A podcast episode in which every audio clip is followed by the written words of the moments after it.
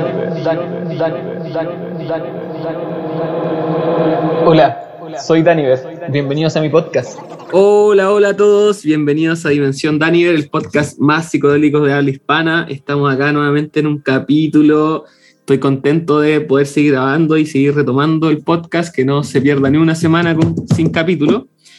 Em, quiero agradecer, como siempre, a los Patreon, a Cristian Toro, a Franco Capelli, a los nuevos Patreon chiquititos que se han unido, a los monos espaciales que están ahí aportando. Si ustedes les gusta este, este podcast y pueden aportar, pueden suscribirse a Patreon, vayan a mi Patreon, busquen en, Google Patreon, Dimensión Daniel, y va a aparecer el tiro. Ahí pueden elegir su suscripción y me van a estar ayudando a que este podcast siga creciendo, en poder hacer más contenido y a lo mejor en algún momento poder vivir de esto si así lo desea el gran micelio.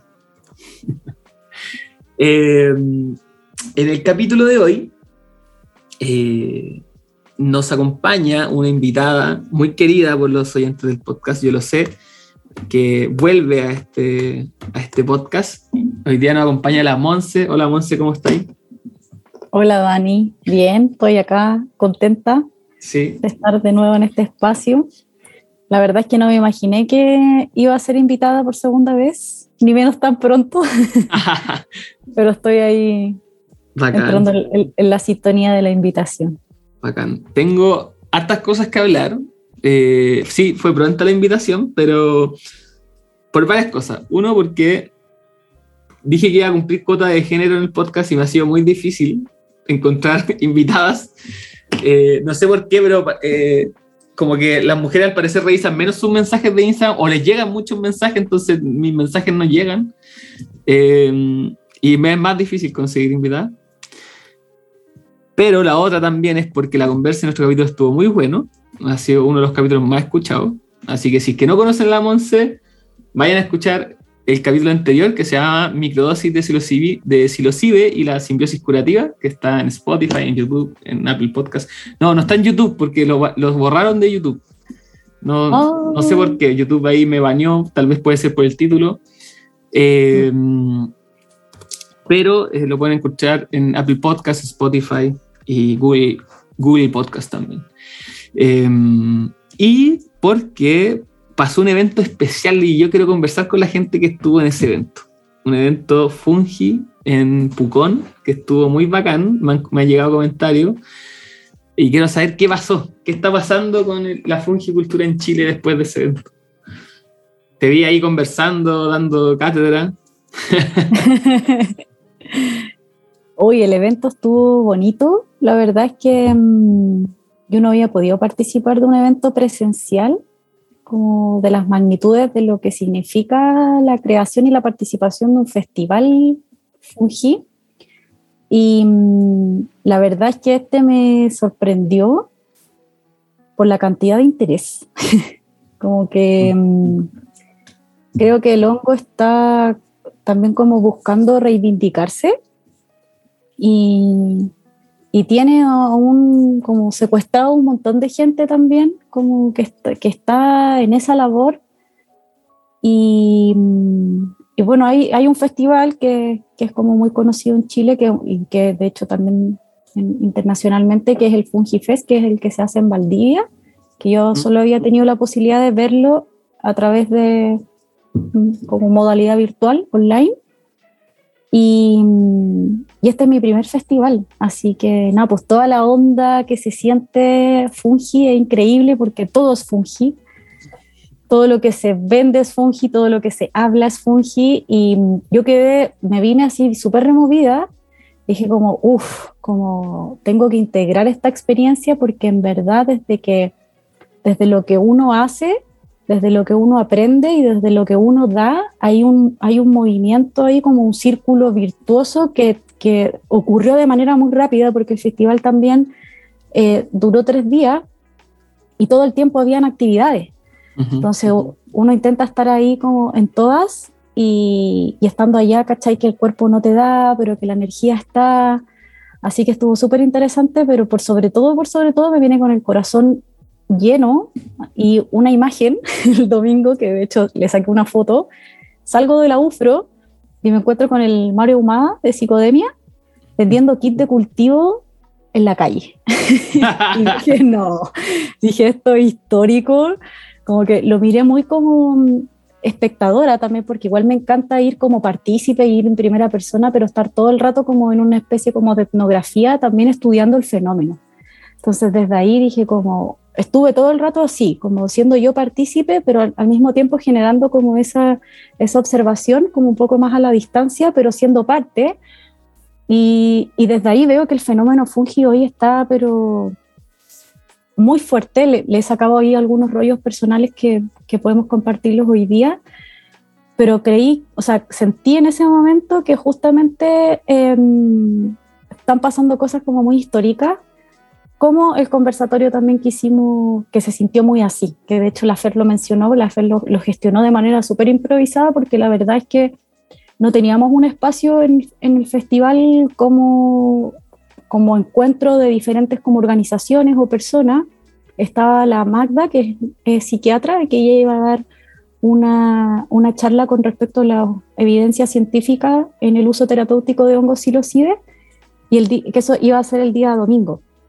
Y el día sábado la FER gestó, así de manera muy improvisada, eh, este espacio de conversatorio y la verdad es que estuvo maravilloso. Esa noche después se me acercó mucha gente para decirme que había sido uno de los espacios o hasta ese momento que era el sábado, había sido uno de los espacios como más bacanes que habían estado en el festival, justamente porque mm, si bien se llenó la sala en donde estuvimos, eh, hubo espacio para esa intimidad, como para que, para que todos fuéramos como aprendices y al mismo tiempo eh, como poder contar y, y, relatar como desde la experiencia personal. Entonces hubo una dinámica muy hermosa yo me quedé con el corazón así, pero contento y, también con esa sensación como de qué bacán que nos estemos también tomando los espacios académicos para hablar de los usos terapéuticos de los hongos. Así que estuvo maravilloso y ahí te puedo ir contando más detalles. Oye, pero vamos al principio de Vayan saliendo cosas. al principio de esto, ¿cómo se llama el festival? ¿Quién lo organizó? ¿Dónde? ¿Por qué? El festival lo organizó em, bueno, el festival se llama Festival del Reino Fungi. Eh, dentro de las organizaciones, por lo menos que yo conozco, está eh, los chiquillos de Bosque Fungi y em, creo también que dentro de esa organización estaba, eh, bueno, cada uno con, los proyectos personales de las personas que participan ahí en Bosque Fungi, que está em, el Miguel de MacMalab y el Gabriel Orrego, que es de Simbiótica. No sé si conoces ahí su proyecto. Y ellos en colaboración con otras organizaciones y creo que fundaciones estuvieron ahí en la organización del, del festival. Y tuvo alto impacto porque mm, generaron harta expectativa y los cupos a las charlas se llenaron en 40 minutos. O sea, no alcanzó, mucha gente se quedó afuera. Eh, el lugar era muy pequeño. Eh, era la UFRO. claro, no pensaban que iba a llegar tanta gente. Eso, sí, no se pensó que iba a llegar tanta gente. Y lo que pasó es que, claro, las entradas se pusieron a disposición, bueno, era gratuito, que eso creo que también es súper importante mencionar, y las entradas se pusieron a disposición como una semana antes del evento y la gente ya tenía comprado sus pasajes, arrendado las cabañas, ¿cachai? Entonces, caleta de gente se quedó como con todo pagado sin poder ir.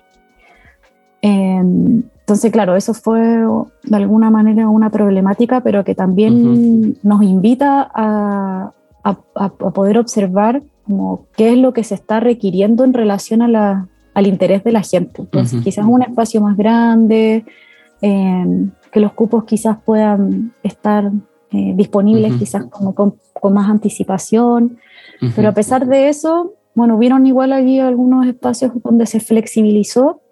Y de hecho la última charla, que fue la de la Magda, que también fue increíble, yo sentía toda una emoción porque en un momento ya liberaron la entrada, ya como abrieron, se abrió la puerta para el espacio y la, el espacio estaba así lleno, la gente estaba en el suelo, como que en un momento alguien entró y dijeron como vamos a abrir las puertas porque el nivel de impacto que está generando esta charla eh, es altísimo y como no queremos dejar a nadie afuera y yo eso lo encontré maravilloso, entonces y es que justamente era la charla que hablaba de la evidencia científica en el uso de los hongos.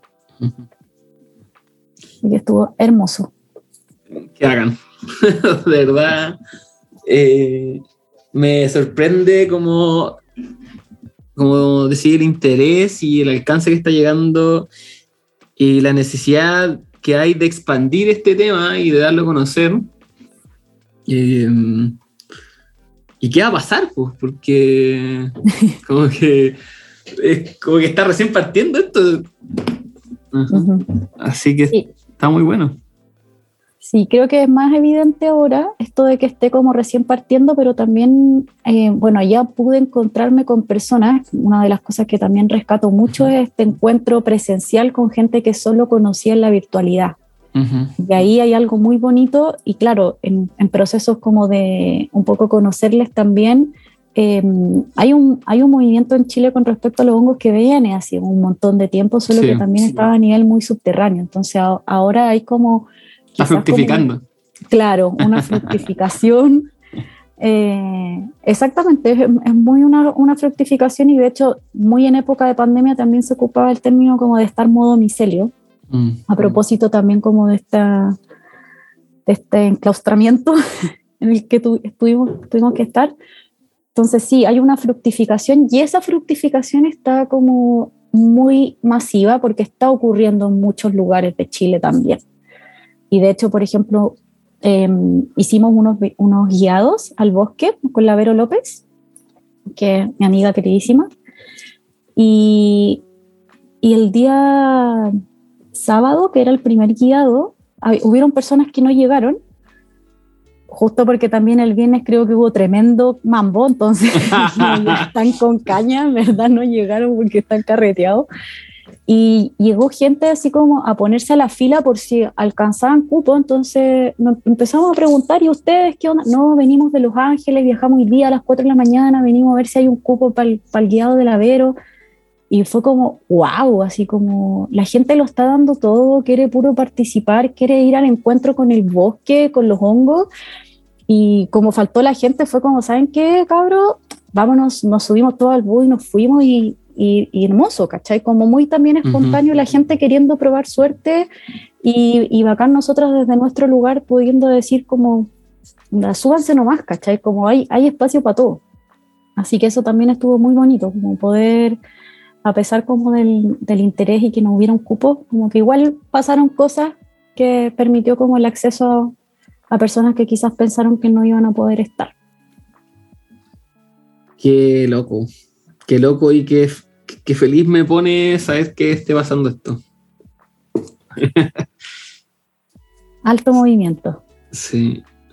Em, Oye, y este encuentro de, como te decía, que, que hizo la FER, como esa instancia de distintas organizaciones, ¿quién estuvo ahí? Eh, estuvo la Fundación Micorrizas, ahí estuvo el Andrés, la Clau, estuvo Fundación Azul Micelio, la FER, el Pancho y yo, estuvo Fúngica y estuvo la Magda, que es la psiquiatra. Sí, estuvimos ahí conversando y la verdad es que mm, dentro como de la como de la conclusión que me traje es que de alguna manera para, para poder construir un conocimiento que, fue, que sea así como, como idealmente lo más completo, siento que es muy necesaria em, como la, la, colaboración o la alianza de, de, la misma temática, pero que venga desde perspectivas distintas.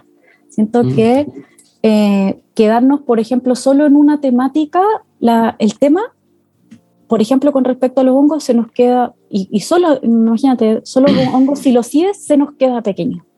Entonces creo que fue evidente y de hecho es una de las cosas que transmití también como al, a, los chiquillos y las chiquillas que participaron en ese conversatorio que tiene que ver con que los hongos un poco que también nos están mostrando eso, ¿cierto? Como de que la, la importancia de poder visibilizar como la multidimensionalidad para poder construir un, contenido o un conocimiento eh, de la manera más completa posible, siendo que venimos un poco también de un tipo de conocimiento que siempre ha estado como un poco fragmentado o en donde una noción se ha querido imponer frente a la otra noción.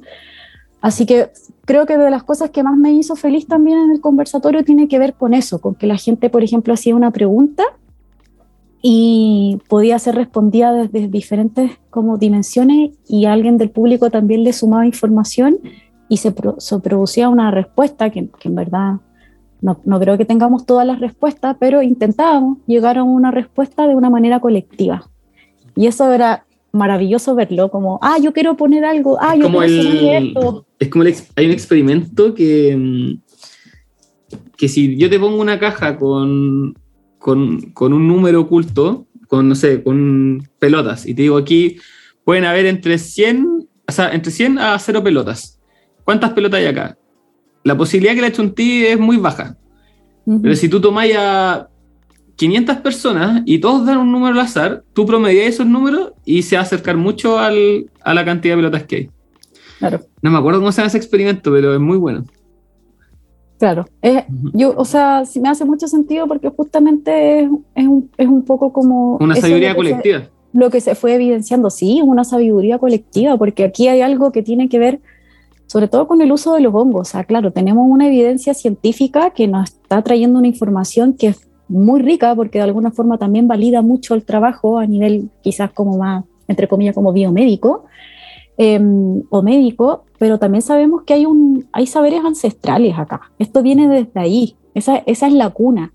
Entonces, no puede existir uno sin la otra. ¿Ya? Entonces, desde ahí yo siento que, por ejemplo, no sé, se, resumiría quizás en esto de la ciencia y la espiritualidad, como el, no fragmentarla, el no, el no separarla.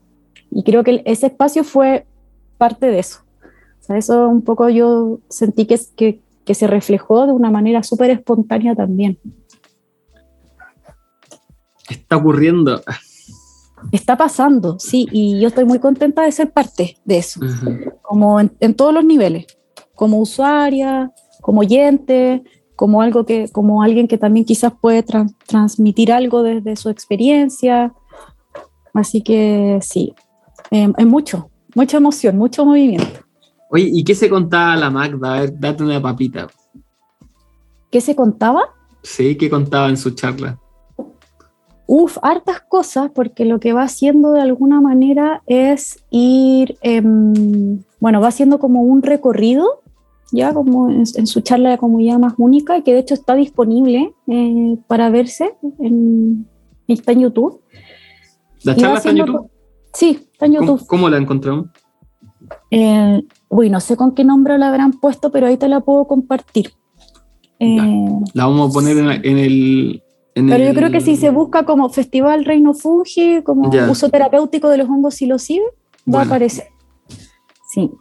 Y mm, hizo toda una primera instancia como del uso histórico, como eh, mostrando también y, y, evidenciando como ese uso más ancestral, hasta que ya llegó un poco como a mostrar, por ejemplo, toda eh, la cantidad de universidades que están estudiando esta temática, que yo conocí algunas, me sorprendí con la, con la cantidad de instituciones que están como poniendo el interés en esto. Em, y bueno, también mostró eh, con imágenes y resultados como de exámenes, las investigaciones de pronto como más actuales y eh, trajo una palabra con la que yo me quedé harto que tiene que ver como con lo transdiagnóstico que el hongo tiene como esa posibilidad de ir a em, como facilitar o ser efectivo en diferentes tipos de diagnóstico, diferentes tipos de sintomatología. ¿ya? Entonces, desde ahí se enumeró un montón de em, situaciones o, diagnósticos en los que el hongo está siendo beneficioso y claro, cuando uno las ve listadas dice como, wow, en verdad esto está siendo como de gran utilidad y, y, es, como súper impactante el nivel como de trascendencia que podría tener el hongo a nivel de salud, ¿ya? porque si bien está asociado un poco a la salud mental, también hay otras temáticas asociadas, por ejemplo, la cefalea en racimo, que yo sé que es algo que tú has, entrevistado a personas que... Sí, pues, y de hecho estamos trabajando, paso el, el dato, estamos trabajando con una amiga en en ver la posibilidad de, crear una fundación dedicada a las personas con cefalea con racimo para que puedan acceder al hongo psilocibe. Porque pasa que necesitan mucho hongo psilocibe eh, y es lo único que los ayuda. Y necesitan Claro. mucho. No es como un usuario normal recreativo, no, necesitan, no sé, 3, 4 gramos diarios para aliviar el dolor, para poder dormir, para tener un poco de vida, así como, ni siquiera calidad de vida, como vivir. Eh, entonces está súper complejo como el poder en- entregarle y que lo obtengan, porque aparte que, no sé, pues, es caro. Como es ilegal, entonces es caro. Eh, porque si hubiera una fundación que pudiera cultivar, podríamos cultivar en grandes cantidades y poder proveer a estas personas en un precio a lo mejor más accesible y poder salvarles la vida. Ujú. Eh, Sí.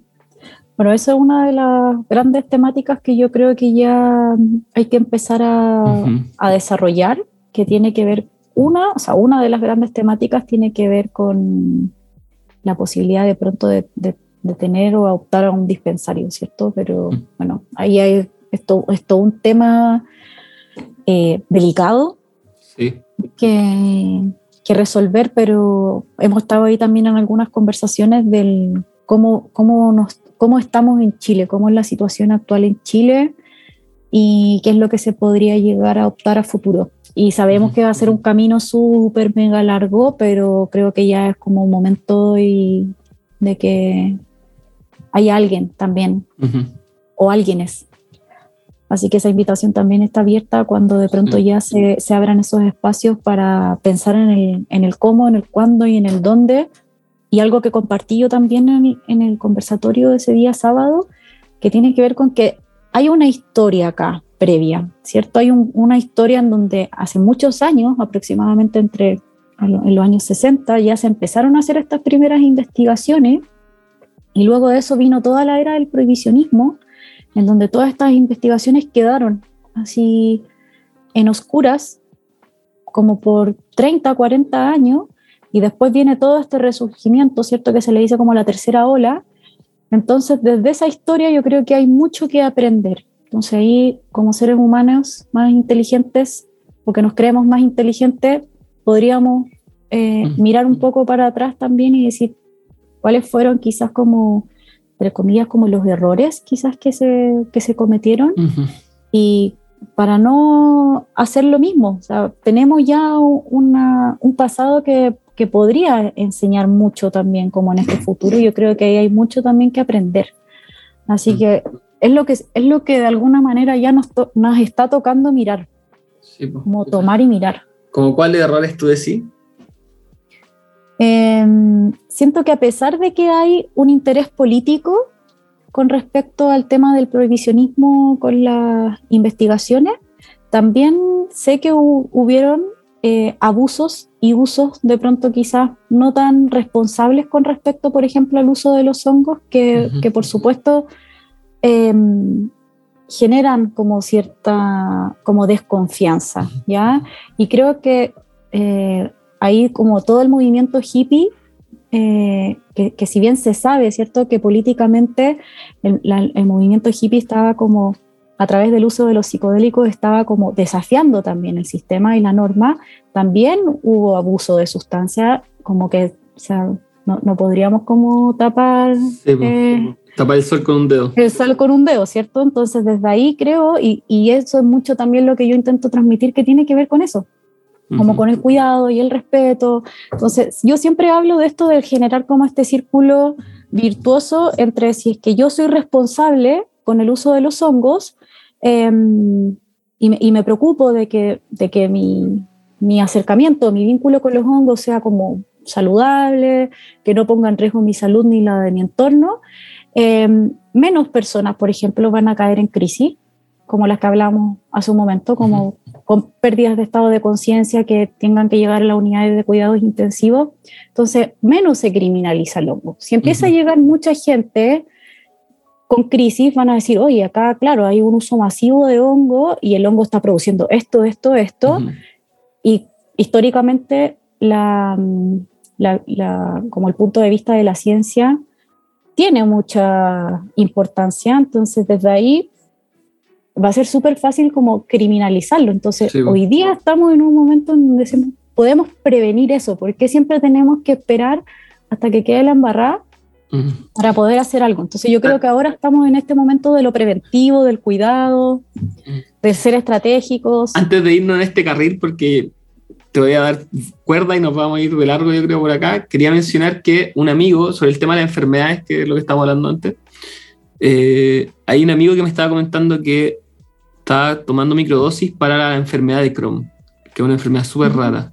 Sí, estómago. una bacteria, ¿no? no sé si una actriz, como una regulación en el, sistema digestivo que no pueden comer nada, cagan sangre, como, no sé, ya es del terror. Y, es como ese tipo de enfermedades raras, así como la fibromialgia, que con los doctores no saben lidiar. Entonces eh, me decía que con la microdosis han, han dado mucho mejor, así, notoriamente mejor. Entonces, como tú decías, pareciera que tiene un efecto holístico en el cuerpo, como no, no es solo de, que sea algo anímico, es como si equilibrara muchas cosas. Em, bueno, volviendo a lo que estábamos, me, me toca hartas cosas, como el post, el post con el que surgió esta idea de este podcast, que era que el, el, el yo posteé que fue bien polémico ese post, como que me subió la interacción a las nubes, que el hongo si lo sigue estaba de moda, que había una publicidad en Facebook que me salió una persona ofreciendo un retiro de hongos, em,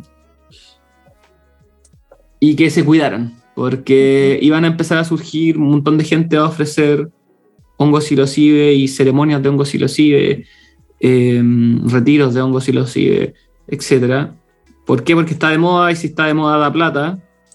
Entonces, que tuvieran cuidado para pa dónde se metían, pues, con, si querían hacer eso, con, con, qué lo iban a hacer.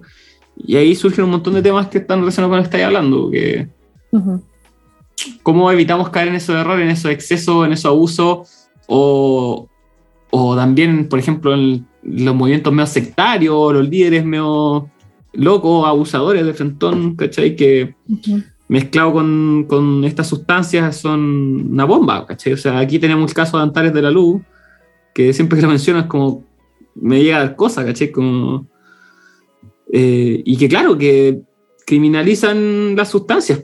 La ayahuasca después de eso quedó súper mal parado. Eh, entonces, ¿cómo evitamos eso? ¿Cómo lidiamos con este fenómeno? Porque se viene, o sea, em, con todo. Sí, sí, bueno, creo que justamente eh, he pensado harto en eso igual porque mm, es algo que me preocupa. Eh, yo amo los hongos, así yo me miro ahora y, veo como, como quién estoy siendo en este momento y, y, mi vida, todas las dimensiones de mi vida están los hongos, ¿ya? Entonces, obvio que de alguna forma quizás tengo ese vínculo que me invita un poco como a ese cuidado, protección y tiendo a preocuparme. Ya quizás puede ser que para alguien suene un poco como exagerado, pero, pero claro, también considerando que hay una historia eh, en relación a esto, aún más me voy a preocupar sabiendo que existe ahí, estamos en, una, en, una, en un sistema social donde la jerarquía lamentablemente existe y los poderes también existen. Entonces desde ahí sabemos que en cualquier momento, ¡pum!, pueden llegar y arrebatarnos, ¿cierto? Como eh, en las investigaciones, por ejemplo, podría llegar a suceder, no lo sabemos, pero desde ahí creo que es un tema súper delicado porque no, no hay una, creo que no hay como una fórmula que esté como dada, ¿cierto? Creo que es difícil decir cómo evitamos esto y para mí también es súper visible esto que tú me comentáis, porque también me llegan muchos comentarios de personas que, hola, em, tuve una experiencia con hongo y sabes que me gustaría aprender para facilitar procesos y, y, no te mentiría si, no te, si te dijera que no me pasa algo, como en el cuerpo, me pasa algo en el cuerpo, que después ahí yo le pongo nombre, pero... Eh, creo que una de las de las posibilidades, y no, no creo que hayan como verdades absolutas, pero creo que la educación es parte de como una herramienta fundamental, mientras buscamos también quizás la fórmula, o quizás no está la fórmula de prevenirlo, porque justamente creo que tiene que ver con un fenómeno y parte del fenómeno nos está trayendo esto. Entonces, desde ese estudio de, de este fenómeno, eh, podemos estudiarlo y observarlo desde diferentes aristas y una de las cosas que, que está ocurriendo es, es, esto, ¿cierto? Y, y no queda, siento que por el momento no queda otra que posicionarse muy desde la humildad, como del cuidado y del respeto y desde ahí educar, educar, educar. Pero también cierto, siento que la diversidad de seres humanos que habitan este, este planeta es demasiado amplio y si alguien quiere hacerlo, lo va a hacer igual. Ya como que va a pasar. Ya es parte de, sobre todo, de lo que también ha pasado con otras sustancias, eh, con otras medicinas, en otros países, ya como que es una temática que, que, también me he podido como informar de, de que como que hay ciertas, hay, hay como cierto campo, un poco como de, quizás como de batalla en donde se está luchando también como porque esto no pase, pero siento que también es propio de la especie, de la especie humana y de lo alienado que también estamos. Creo que tiene que ver con eso también. Hay, hay un podcast eh, eh, que me recomendó una alumna mía que eh, se llama Cover, en inglés, está en inglés, se llama Cover Story, es, de, gringo, estadounidense. Cover Story, no sé si lo digo bien mi pronunciación. y, el, y son como, ¿cómo se dice? Como crónicas, así como una crónica de, de periodistas, ¿caché? Que hacen como una crónica de algún tema. Y el primer, la primera temporada se llama Power Trip y habla sobre el movimiento psicodélico en Estados Unidos, lo que está pasando ahora. Y parte contando la historia de una chica que, mm, que se metió en este mundo y terminó en una, en una tribu en Ecuador en donde fue abusada sexualmente. ¿cachai? Eh, y ella a partir de estas experiencias de abuso y otras más, empezó a, meterse en todo este mundo y a, destapar eh, el lado feo de todo este mundo. Porque Estados Unidos ya lleva, ya lleva años antes de lo que está pasando acá. Como que se han levantado como, como la temática, están, están en California ya hablando de legalización de hongos, hay estudios, hay institutos dedicados y también hay, hay estos grupos de terapeutas de hongos, ¿cachai? Que ya están organizados también y ahí empieza en Cover Story, en Power Trip, este podcast empiezan a desvelar como todo lo malo que está pasando en esos lados, que es, son falta de ética terapéutica, terapeutas que se meten con sus pacientes, eh, y como el, el, uso de psicodélicos, porque no solo usan hongos, sino usan M, otras cosas también, ayahuasca, LSD, qué sé yo, como también los psicodélicos al final también potencian como la pérdida de poder de las personas frente a, estos terapeutas y cómo se delimitan los límites, o sea, cómo se borran los límites eh, entre, entre, el guía y el, y el, como el paciente, por decirlo así. Eh, y la temática sí está brigio, o sea, me cuesta escuchar el podcast porque está brigio, como... Eh, y eso no lo he visto no solo en terapeutas con psicodélicos, sino como el tema de la ética en esa situación va en, eh, del psicólogo, ¿cachai? Como, eh, pero con psicodélicos pareciera como agrandarse y, y, también como está metido algo ilegal, eh, es fácil criminalizarlo. Y, y, es muy bacán la loca que cuenta la crónica que vivió experiencias muy malas, pero ella ama a los psicodélicos, porque los psicodélicos también le cambiaron la vida y le ayudan a sanar otras cosas, ¿cachai? Entonces ella plantea que parte de todo este problema es, es por la ilegalidad, pues porque no hay entidades que regulen ni dicten eh, como, como para dónde va el asunto. ¿cachai?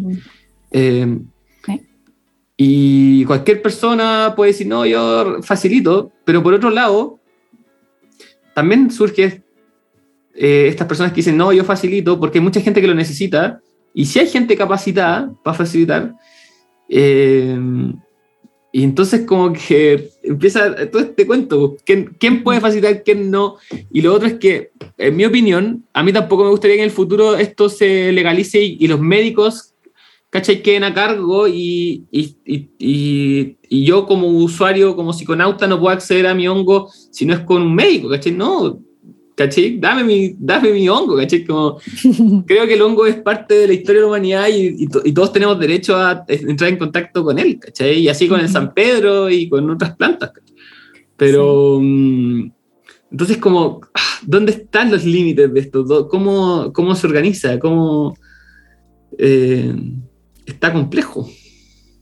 está complejo, yo siento que es súper delicado. Veníamos a propósito de esa publicación que tú hiciste, yo le saqué un pantallazo y la compartí en el, en el WhatsApp de la, de la, fundación y se dio una, una conversación también como súper nutritiva eh, mm. en relación como a esa preocupación y también eh, la visualización de que de alguna manera no existe una entidad que regule esto.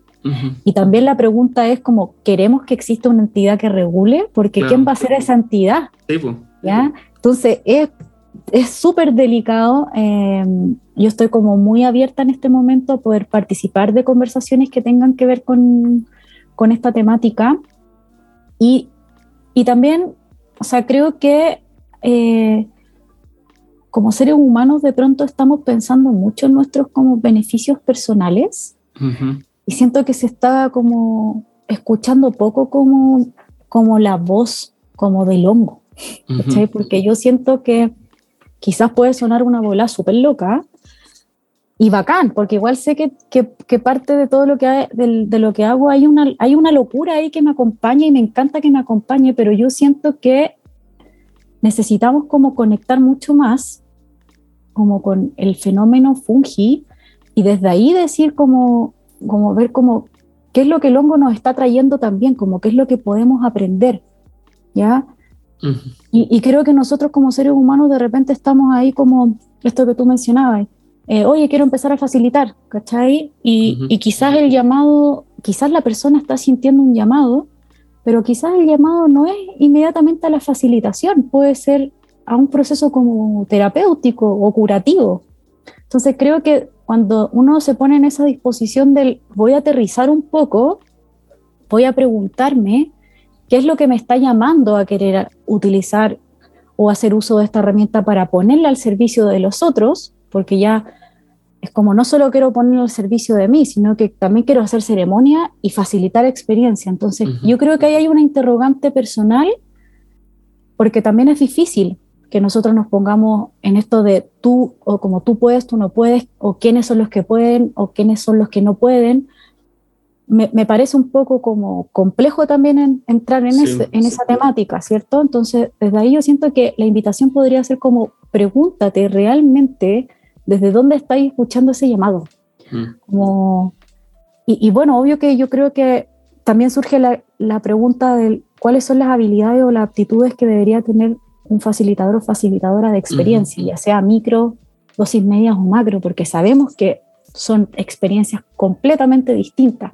Entonces, desde ahí, yo creo que la invitación tiene que ver con esto, de poder como conectar con este fenómeno que está ocurriendo, porque, y aquí quizás va el rollo, que yo siento que los hongos nos están queriendo comunicar algo, como que viéndolo desde el punto de vista quizás como, no sé, lo, lo regenerativo que hacen a nivel subterráneo en la Tierra, la comunicación simbiótica que tienen con árboles a través, por ejemplo, de las ectomicorrizas, etcétera, etcétera, yo veo y digo, aquí hay soluciones, como el hongo está, nos está trayendo aprendizaje, nos está trayendo soluciones no solo para la vida terrestre, mm. como lo que está ocurriendo en la Tierra o bajo la Tierra, sino que también para la vida humana, ¿cierto? Y, y, y, para, lo, para lo que hacemos nosotros con nuestros residuos. Entonces, si uno lo empieza a observar, es como, wow, el mundo Fuji nos está ayudando a vivir.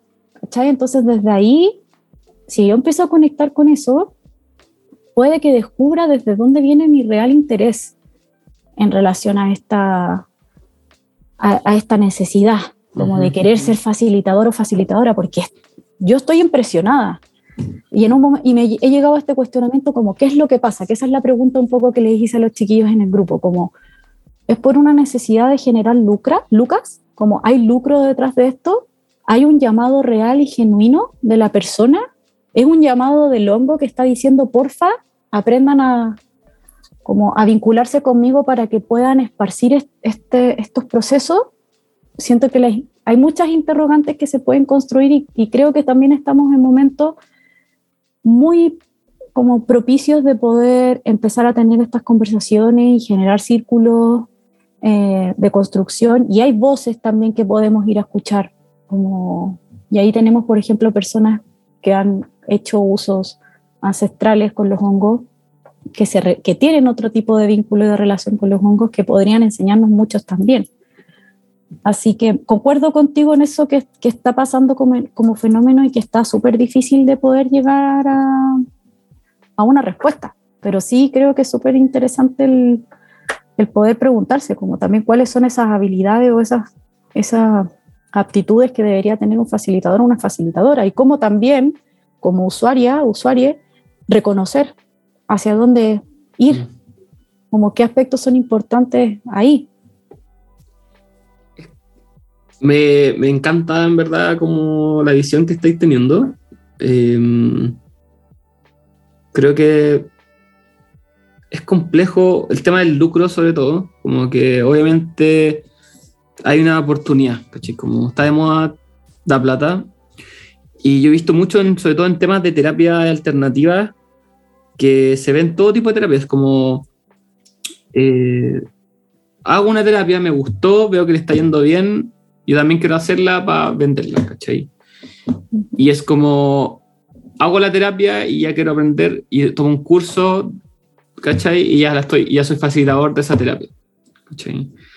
Eh, puede ser, hay, hay cosas que funcionan, sí, hay cosas que a lo mejor son medias piantes, no sé, como de, de dudosa, de dudosa práctica, ¿cachai? Pero mm, eh, con el tema de los psicodélicos es complejo porque yo creo que lo primero que una persona debería hacer si si es que quiere llegar a facilitar el psicodélico, es tomar psicodélicos. Como, como, ¿Cómo vaya a facilitar a alguien si nunca hay tomado, si nunca hay vivido una experiencia psicodélica y en todo su esplendor y en todos sus matices? Porque eh, una de las cosas que he, aprendido y he leído también, que es que tú no has vivido los, los psicodélicos si es que tú no has tenido una experiencia, como dicen, bad trip. ¿cachai? Como no hay vivido el psicólogo en, en, todos sus matices, porque es igual que la vida, como la vida misma tiene todos los matices, ¿cachai? Entonces, si en verdad no hay estado pensando que te iba a volver loco, que nunca iba a terminar eso, que son estados que describe Groff en, en, los estados holotrópicos, uh que te vaya a volver loco, que nunca va a terminar, que va, sentí una culpa gigante, ¿caché? Como que son el tipo de cosas que puedes sentir. Sentí el dolor de la humanidad y te ponía a llorar a mares y, y un sufrimiento que no acaba nunca. Eh, si no hay vivido ese tipo de experiencia, eh, todavía no conocía hasta dónde pueden llegar los psicólogos, hasta qué punto pueden llegar. Entonces, si una persona se te va en esa, eh, ¿qué hay que hacer? ¿Caché? Como, si no sabéis, te hay a asustar, ¿caché? Como... Entonces, como dice, hoy tomé hongo y quiero facilitar, no, no es como que podáis aprender, no es como que podáis tomar un curso para eso. ¿Cachai? No existe eso. Tenéis que, tenéis que tomar hongos, ¿cachai? O, o psicodélicos y, y, conocerte en profundidad en esos estados y ver hasta dónde puede llegar y cómo salir de ahí. Porque no hay, no hay manual. no, no, hay manual. Y a la vez también hay que estudiar porque hay otras cosas que hay que complementarlo. Hay, herramientas terapéuticas, hay eh, como lo que estábamos hablando antes, de datos como biomédicos que hay que saber por, en caso de medicamento, en caso de condiciones previas que tenga la persona. Entonces, es complejo.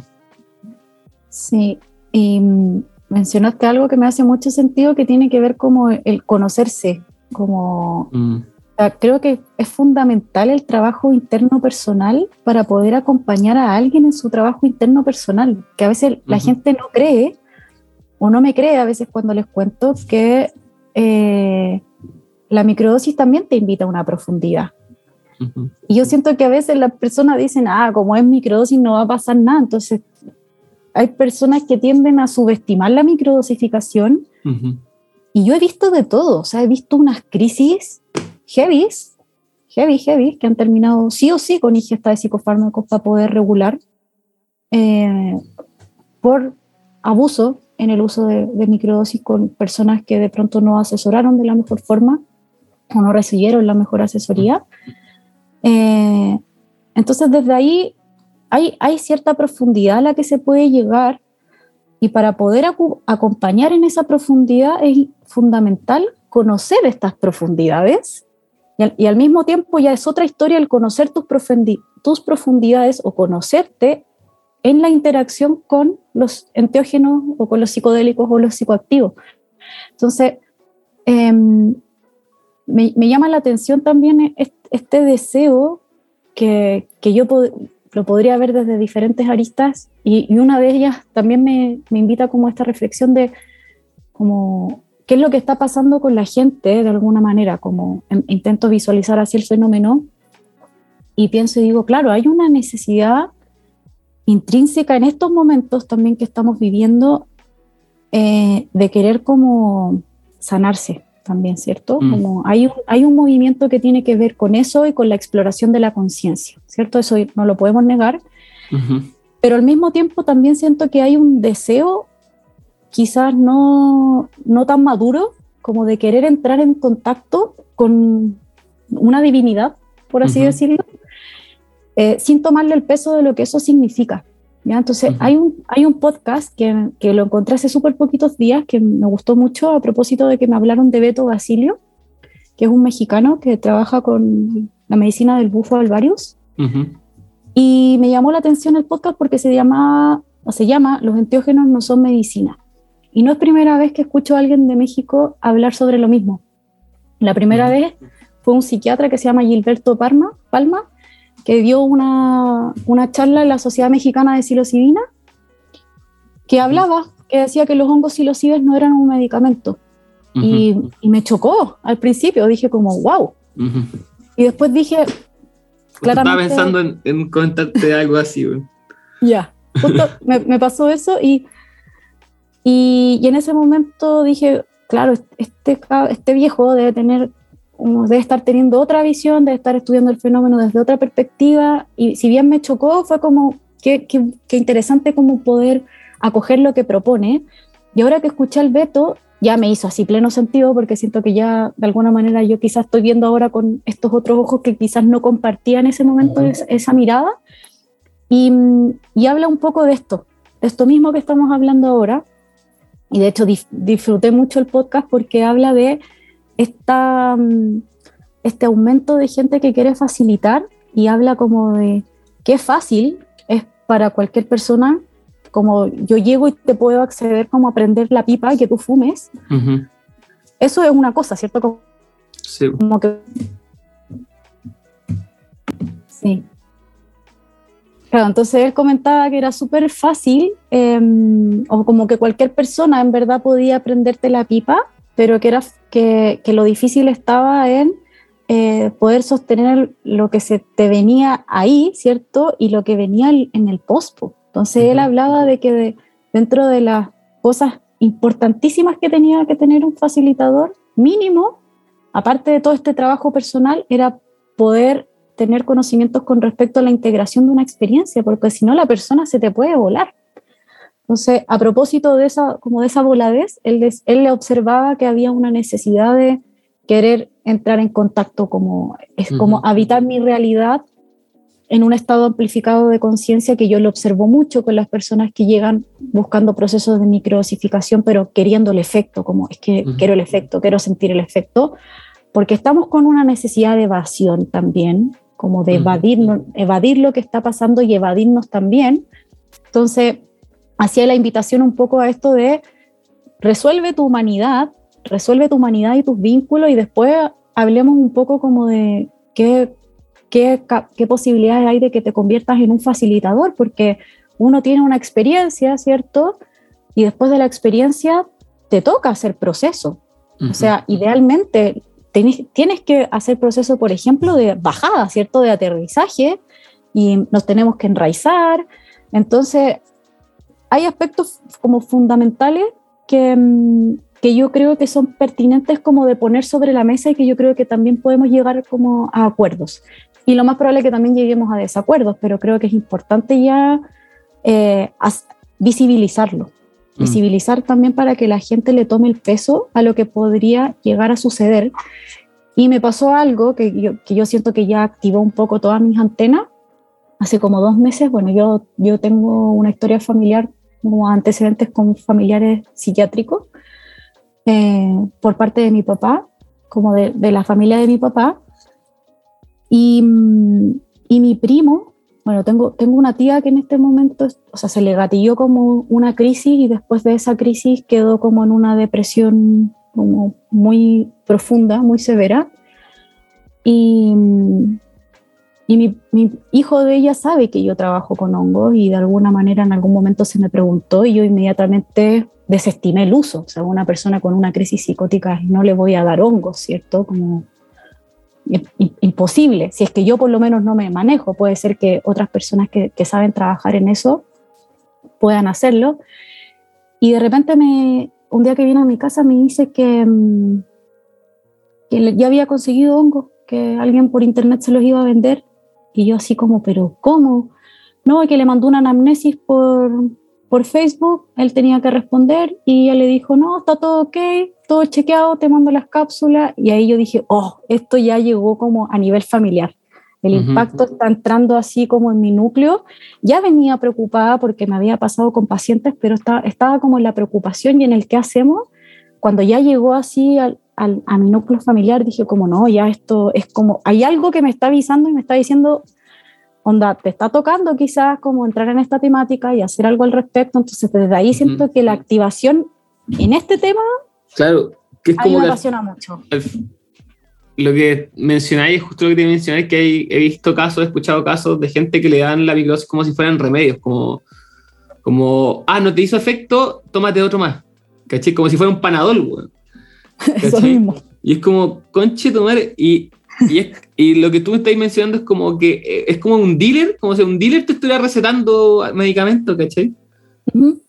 eh, porque el loco que te está vendiendo esas cápsulas de hongo eh, es un dealer, ¿cachai? Pero y ahora te receta así, no, mándame los datos, ah, sí, sí, necesita tanto. Pero como si fuera un, como una farmacia, pero no, no funciona así, cachico. No, ahí caemos en la lógica... De que no es medicina.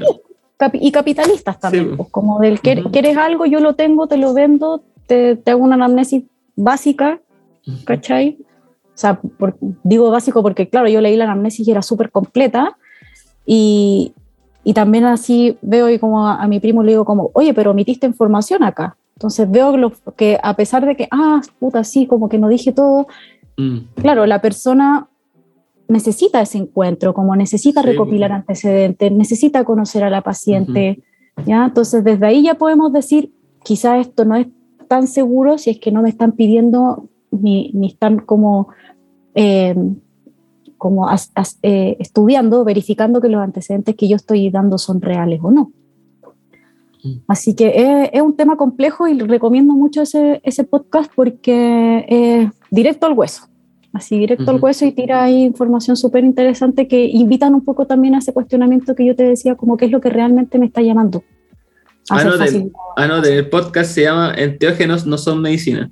Los enteógenos no son ah, medicina. hablando de eso de yo te prendo la pipa, eh, una de las razones por la que yo hice este podcast, y ya ni me acuerdo si lo he mencionado antes, eh, tal vez no, eh, porque una de las experiencias más que he tenido fue por un bufo varios de un mexicano que fui a un, fue un centro de, una conocida en, Temuco. y yo fui a hacer unos talleres de lo mandala y tenía una ceremonia de San Pedro en la noche y me invitaron a la ceremonia de San Pedro. Y después de la ceremonia de San Pedro eh, al otro día daban bufo. Y yo pasé de la ceremonia de San Pedro a tomar bufo, me invitaron.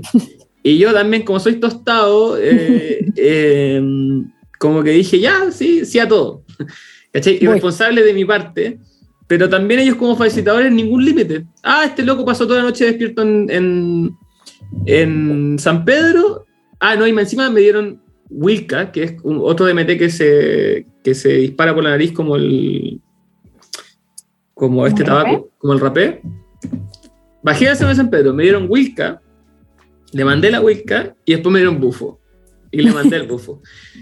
Entonces, obviamente estaba todo mal de mi parte y, y de la parte de ellos, ¿cachai? Como ellos lo único que querían era cobrarme al final todo lo que, lo que tomé, ¿cachai? Y cero acompañamiento, cero bajada, como, ah, sí, sí. Ah. Y yo tuve un viaje con el bufo pésimo, ¿cachai? Como, yo me, ya con la Wilka yo me desfachate un rato, que igual yo, son estados que yo conozco, entonces tampoco me asusto tanto, pero en verdad ya no tenía para quedarme bufo y yo en ese estado también dije ya, y tuve una experiencia heavy, heavy, heavy eh, que me dejó marcando ocupado mucho tiempo. Yo, han pasado tres años desde que yo no fumo DMT. Eh, y después quedé con ataques de pánico cada vez que yo tomaba algún tipo de psicodélico o fumaba marihuana. Eh, a partir de esa experiencia, porque volvía a recrear una, una sensación que, con la que yo me quedé. Entonces me, me, demoré años de ir de a poco descifrando y entendiendo esa sensación y esa, porque era un ataque de pánico acompañado con paranoia. Eh, y yo, porque bueno, porque toda la vida me he dedicado a estudiar psicología y llevo mucho tiempo eh, experimentando psicodélicos de todo tipo, pude como desenvolver y como lidiar con esa cosa que quedó en mí porque es algo que quedó en mí. Y ahora viene esa paranoia y yo puedo como hacer el, el, la pausa y decir, esta es la paranoia, y como dejarla ahí, ¿cachai? Como pero está, está presente.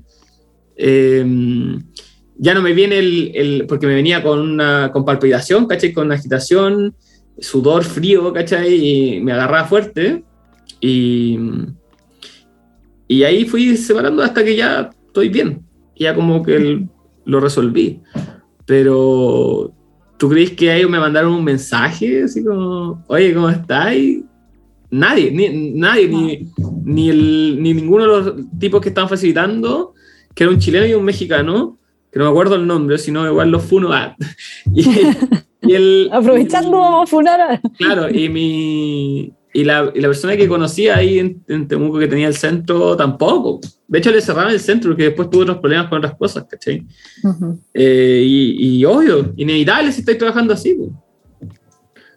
Eh,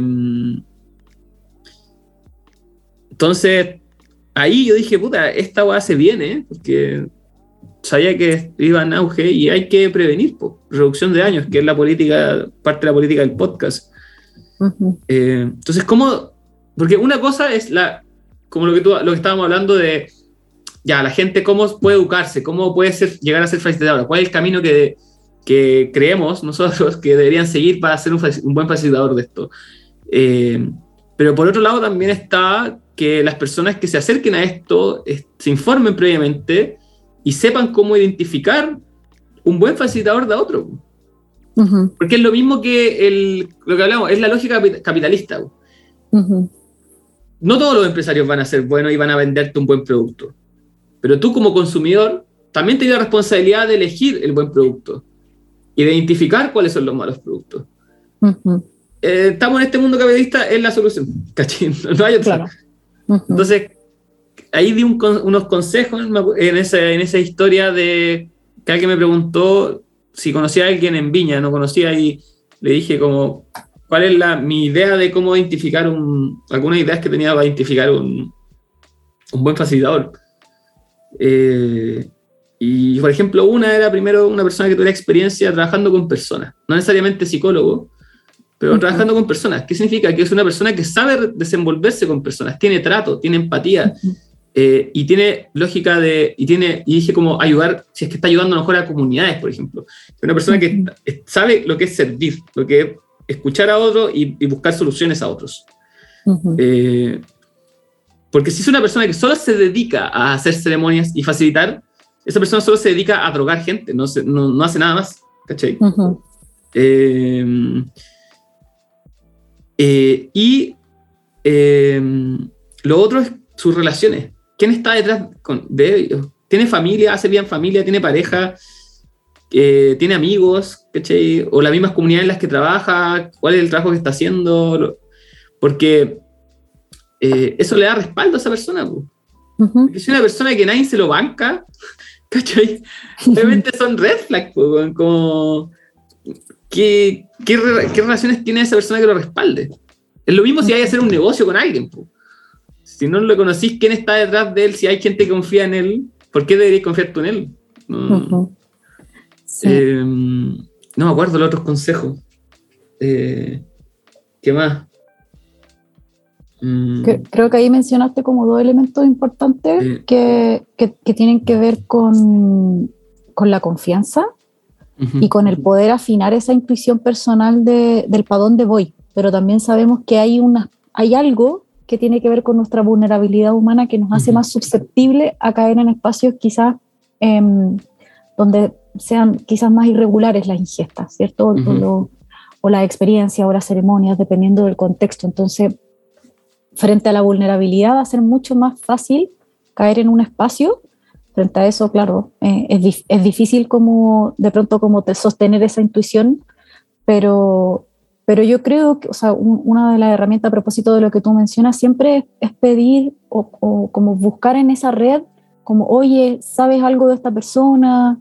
Eh, ¿Has tenido experiencia con esta persona? ¿Qué me orienta al respecto? Como quizás tener algún testimonio de alguien que se haya atendido ya con, con, esta persona. Creo que ahí hay una investigación eh, como propia que puede hacer la persona quizás dentro del círculo y, y no, no, intentar como quedarse en la hermética, como de, oh, no voy a contarle a nadie de esta experiencia porque me van a decir que no sé qué. Eso ya podría ser un llamado de atención de que la persona, algo, está, algo le está pasando. Sí, que por algo no quiere comentar. Claro, y lo otro es que eh, como, o sea, obviamente no confíen en, un aviso de Facebook y no conozcan nadie que está detrás, ¿cachai? Como, porque este aviso me apareció y me metí al Facebook, no, era un Facebook nuevo, tenía puras fotos de hongos así súper llamativas y frases como pomposas y, y, ya, y te vendo la ceremonia, ¿cachai? Como, y ya son 60 mil, ¿cachai? Como, entonces, salía el nombre de la persona, busqué a la persona, no, no me apareció nada. ¿cachai? Claro. Eh, entonces, no, ¿cómo te vas a meter ahí? No se metan en esas bocas de lobo, ¿cachai? Como no hay, a lo mejor puede ser una experiencia muy bacán, pero la posibilidad de que sea mala eh, pues, es mucho mayor, ¿cachai? Porque no, no conocís nada de esa persona. Eh, hay otro que decir que, que aquí busqué como los, los consejos que di, lo otro era que tenga experiencia tomando hongo o, o psicodélico en general, ¿cachai? Como, y que tenga varios viajes y lo que, lo que estamos hablando, y, que, y que, que, te cuente una mala experiencia, que no te cuente solo bonito. ¿cachai? Que cuando, cuando la pasó mal, cuando lloró hasta mares y cuando se atrapó y cuando la sufrió. Como, porque si no, no tiene experiencia. lo que estamos hablando. Eh, lo otro, fíjate si es una persona que cumple sus responsabilidades, que cumple sus tratos, su horario, ¿cachai? Como eh, si está a cargo de algo, que ese algo funcione bien. Como, porque eso habla de la persona, de la responsabilidad. Si, si una persona es irresponsable, ¿por qué, va, ¿por qué va a ser responsable contigo? Que no te conoce, ¿cachai? Como... Sí, y, y hay algo interesante de lo que mencionaste también, que que hoy, hoy día me río, pero en algún momento no me reí, a propósito también de una experiencia así muy, muy potente, en donde, claro, ahí yo podría contar muchas cosas personales y todo, pero una de las cosas que yo rescato de ahí, que me gusta mucho compartirla y visibilizarla también, es que a propósito de una experiencia donde yo me, me reflaché, me refui, me perdí y me costó un montón aterrizar y, enraizarme como en, en, la tierra, em, después de que fui saliendo de la experiencia, y es una experiencia que llevo meses integrando, ya como haciendo un trabajo y hasta el día de hoy tengo bajadas de información y, y ha sido para mí súper nutritivo e interesante como poder darle bajada a eso, sin duda de la experiencia más eh, como importante eh, en, relación como a la, a la, cantidad de trabajo que me ha tocado hacer, como, maravillosa, pero muy desafiante, muy, muy, muy mal viaje, por así decirlo. Después de eso, pensé y dije como, ¿qué hubiese sido de mí si yo no hubiese tenido las redes de contacto que tenía en ese momento? Porque también me quedé con una sensación de pronto como de la importancia de poder sostener el proceso posterior. Si yo no hubiese estado quizás en, este nicho o en este núcleo, quizás me, me quedo reflachada, ¿cachai? Y Mm. soy, soy una más de mi familia que le, que le pasó, ¿cachai? Como, Mm. como, ah, sí, hay un factor hereditario, entonces, claro, pudo haber sido. Maravillosamente, no ha sido así.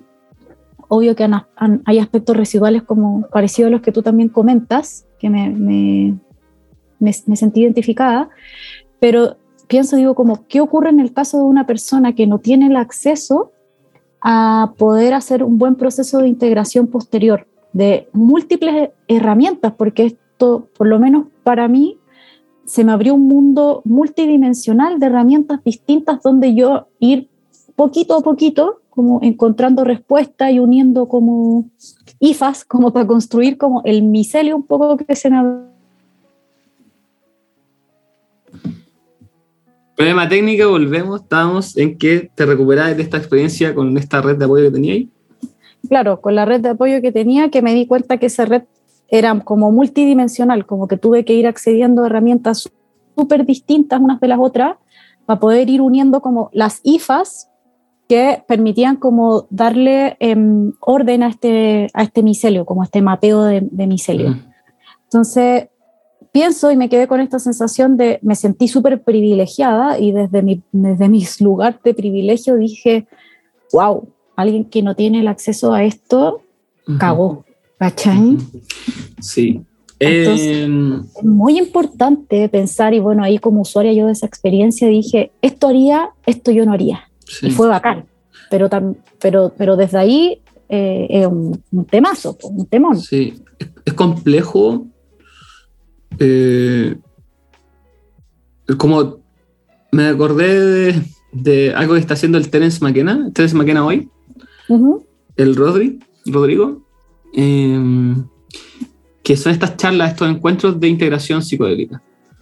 Porque hay mucha gente que es como el sexo, como que se habla entre amigos y alguien me comentó como que, porque estaba, estaba pensando en hacer un taller sobre la experiencia psiconauta y al final el temario quedó gigante y como dije, chucha, esta weá, bueno, no da para un día, no da para dos, voy a tener que grabarlo o no sé. Ahí estoy pensando todavía cómo hacerlo para los que estén interesados en eso.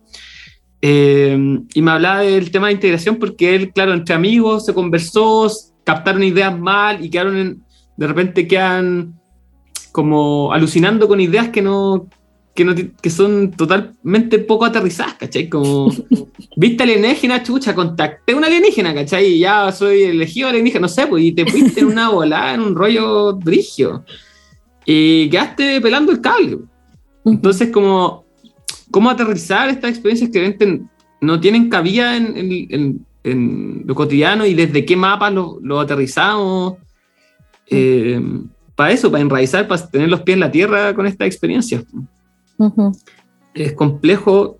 Creo que el Terence con eso está, está acertado. Creo que hay, hay que hacer eso, como conversarlo, eh, abrirlo, Ujú. eh, escuchar a más gente. eh, y volviendo a lo que estamos hablando, es como, esto es lo que necesita una persona que, que quiere meterse en esto y facilitar, como, y, y que la gente observe eso, que hay gente que, esté, que tenga experiencia, que haya salido de estos, de estos problemas y que haya reflexionado al respecto. Eh, porque si no, puta, ¿con qué te va a salir? Y aquí otro punto que, que puse acá, que es que si la persona que facilita, si habla sencillo, sin grandilocuencia, sin términos rebuscados y tonos condescendientes. ¿Qué significa tono condescendiente? Que hable suavecito. Hola amigos, soy un ser de luz. Hoy día vamos a tomar hongos y vamos a conectar con los espíritus de no sé qué weá. Y te empieza a soltar un bolón religioso o de creencias personales, loco, sin, sin, sincretismo, New Age así a tomo y lomo, y te empieza a meter un bolón y que una persona vulnerable, que está drogada, que está deseosa de conectar con Dios y tener una experiencia, le laváis el cerebro con esa hueá. ¿Cachai? Ujú. Y entonces huyan. Como que yo siempre digo, el, me- el mejor acompañamiento es el silencio. ¿Cachai? Mm. Como el mejor acompañamiento que se puede hacer y que yo lo he experimentado acompañando amigos, gente, es quedarte callado ¿cachai? y, y acompañar el sentimiento y validar lo que es la experiencia de la persona, darle feedback de lo que está haciendo y, y- y hacerle sentir que todo está bien. Que si se Ujú. pone a llorar a amar, yo no me asusto, está todo bien. Y que se pone a gritar y quiere pegarle a una cuestión que se le pegue, está todo bien. Mm. Nada, nada está mal, chicos. Permitir que surja, que surja, que surja, que pase, que atraviese esa, esa experiencia. Y ya cuando estemos aterrizados, conversar. Pero eh, lo, que alguien te empiece a cantar o a meterte un bolón religioso, a decirte para dónde tienes que ir o, o qué tenés que creer o qué tenés que ver o qué tenés que hacer, como está peligroso. Ujú. Sí, sobre, Eh, todo, sobre todo en esos momentos más difíciles donde Sí. solo queréis que pare y que, Ujú. que se termine.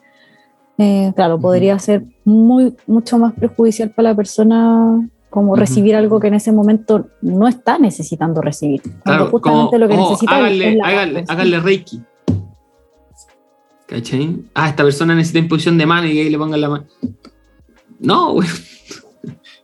¿Cachai? Claro, eh, ahí, ahí también entramos un poco en esto de poder identificar qué es lo que necesita la persona también, porque a veces yo quiero imponer algo en, en base a la perspectiva en la que yo trabajo, en el contexto en el que yo trabajo, y por eso el, el conocimiento previo a esa persona es fundamental, como un encuentro previo, como no de te conozco hoy día y mañana te facilito una experiencia y te hago una, Claro. y aparte te hago una, te ofrezco una ceremonia cuando no he tenido ningún contacto de uso, por ejemplo, Claro. ancestral con eso que yo quiero facilitar. Entonces, Claro, ojo y ahí aparte, también. también. que digan ceremonia, loco. ¿Y de dónde sacaste la ceremonia? ¿Quién, ¿De qué tradición? ¿Quién, quién te dio ese título para dar ceremonia de algo? Como, por último, de retiro. Y lo otro que, Claro.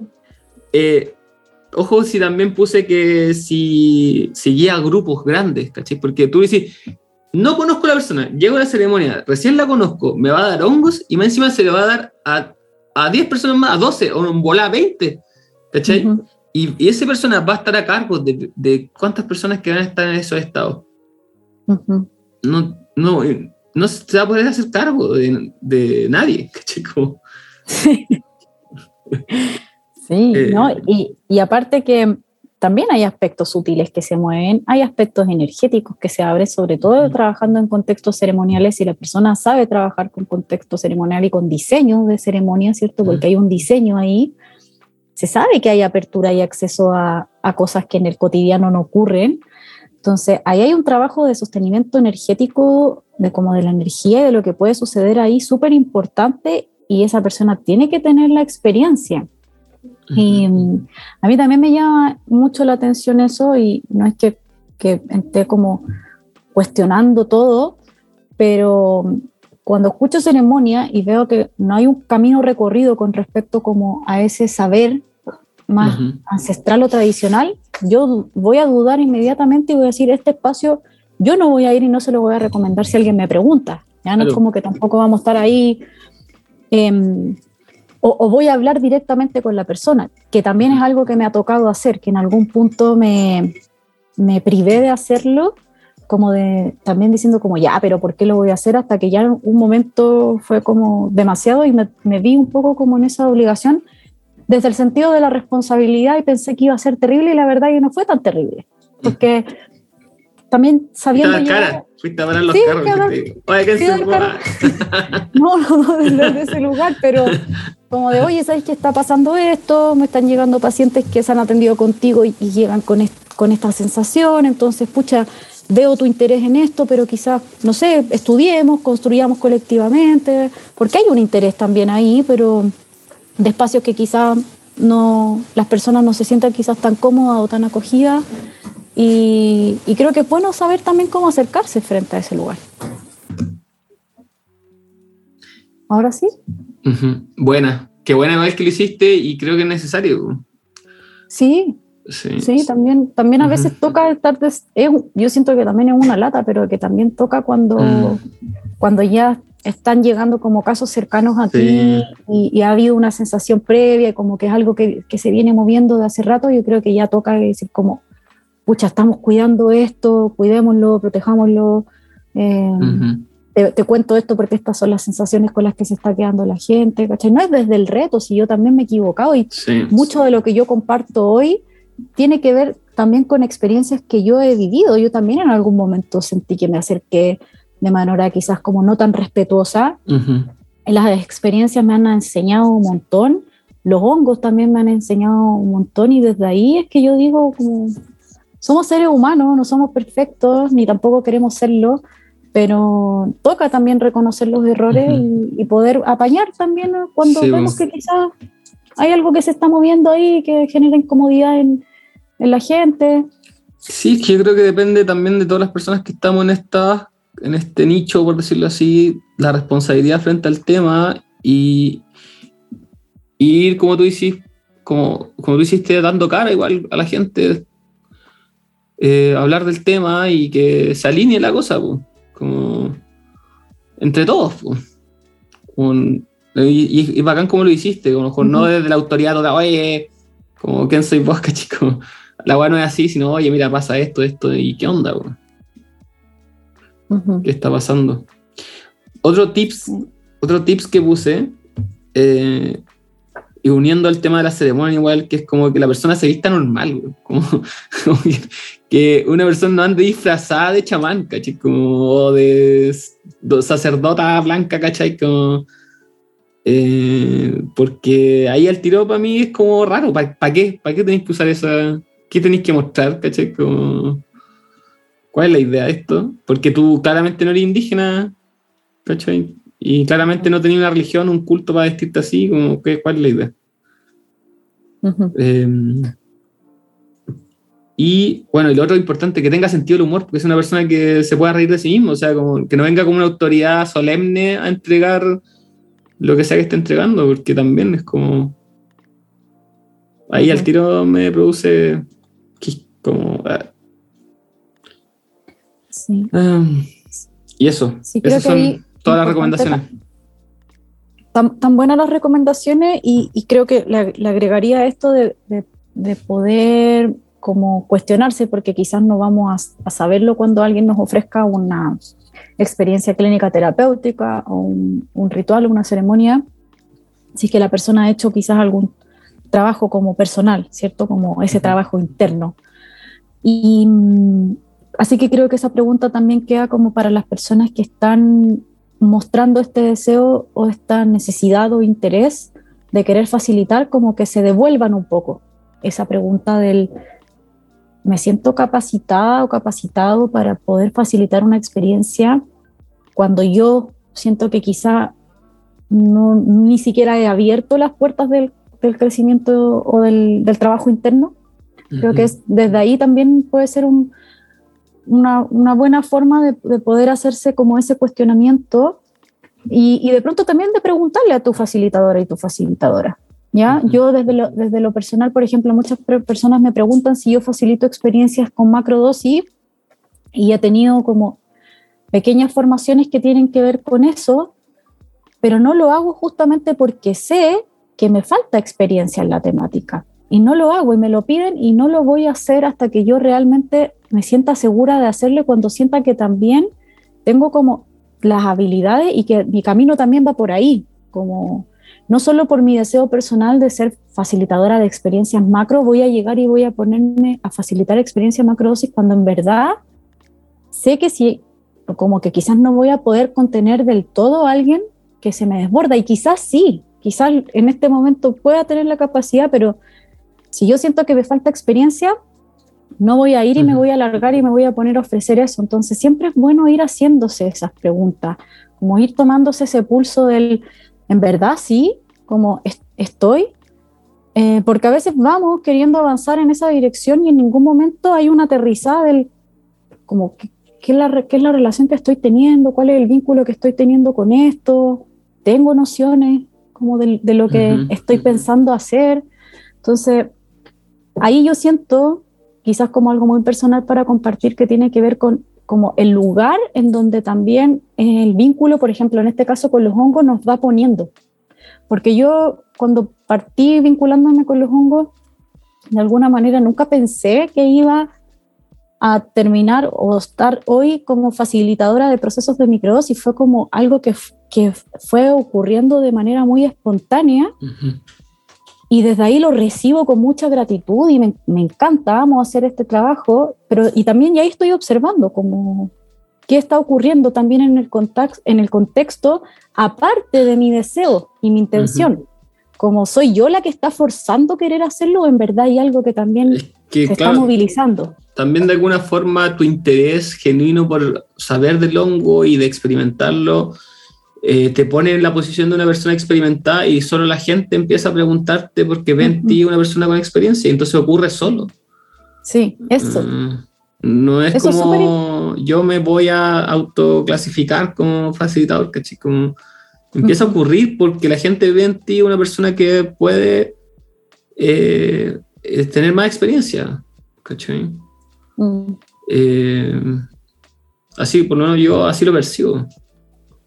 Claro, y a eso le sumaría eso que comentaste de que no hay, no hay como manuales, que es una pregunta que, Ujú. que sucede harto, como, oye, ¿cómo aprendo de esto? Oye, ¿cómo me hago facilitadora? A mí me llegan hartos mensajes en relación a eso, al, al Instagram de la fundación también.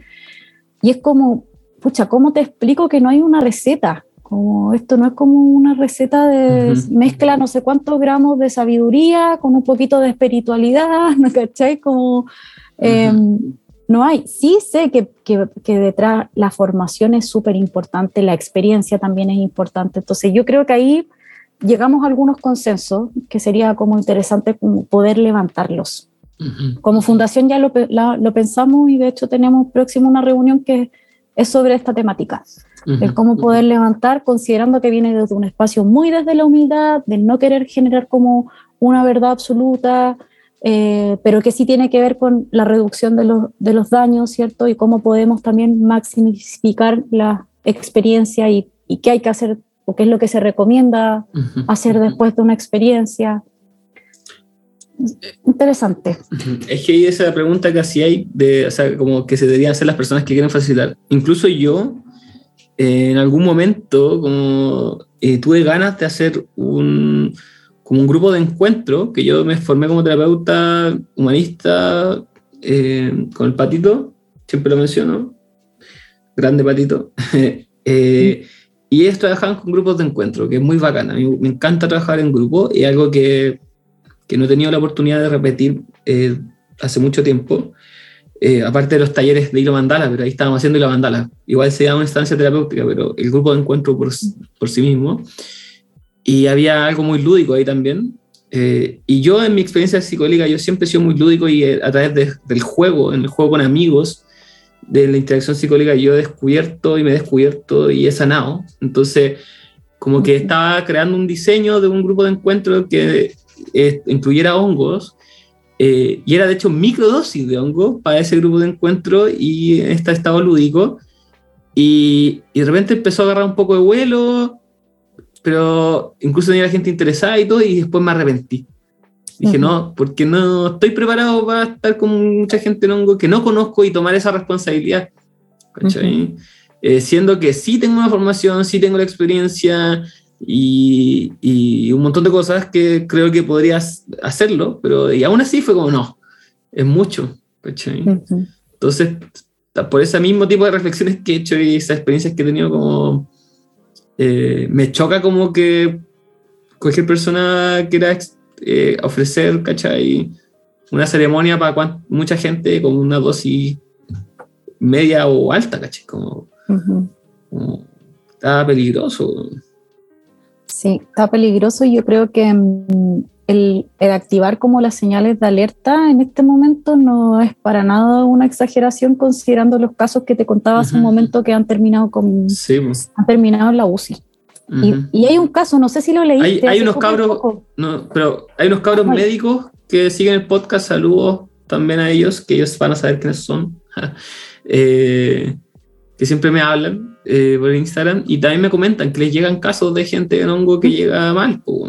Está pasando, ¿cachai? Como, Sí. y va a, haber, va a pasar cada vez más porque está demasiado en boga y mucha gente que, bueno, y me da culpa, yo, eh, yo como podcast que soy y como comunicador, me gusta jugar con, con lo polémico y hago muchos memes como riéndome de dosis alta y como esto no era microdosis y ese tipo de talla, pero trato de recordar que no son consejos, ¿cachai? Como es una talla, eh, porque hay gente que lo encuentra chistoso y funciona, pero mm, no es una recomendación. Como, y de hecho al revés, como es un clickbait para que la gente venga a ver el podcast y después escuche el podcast y en verdad se dé cuenta en el podcast que, el- que hay una profundidad, como, eh, pero lo igual lo recuerdo y lo digo, como no son consejos, ¿cachai? No, Hay que irse con cuidado.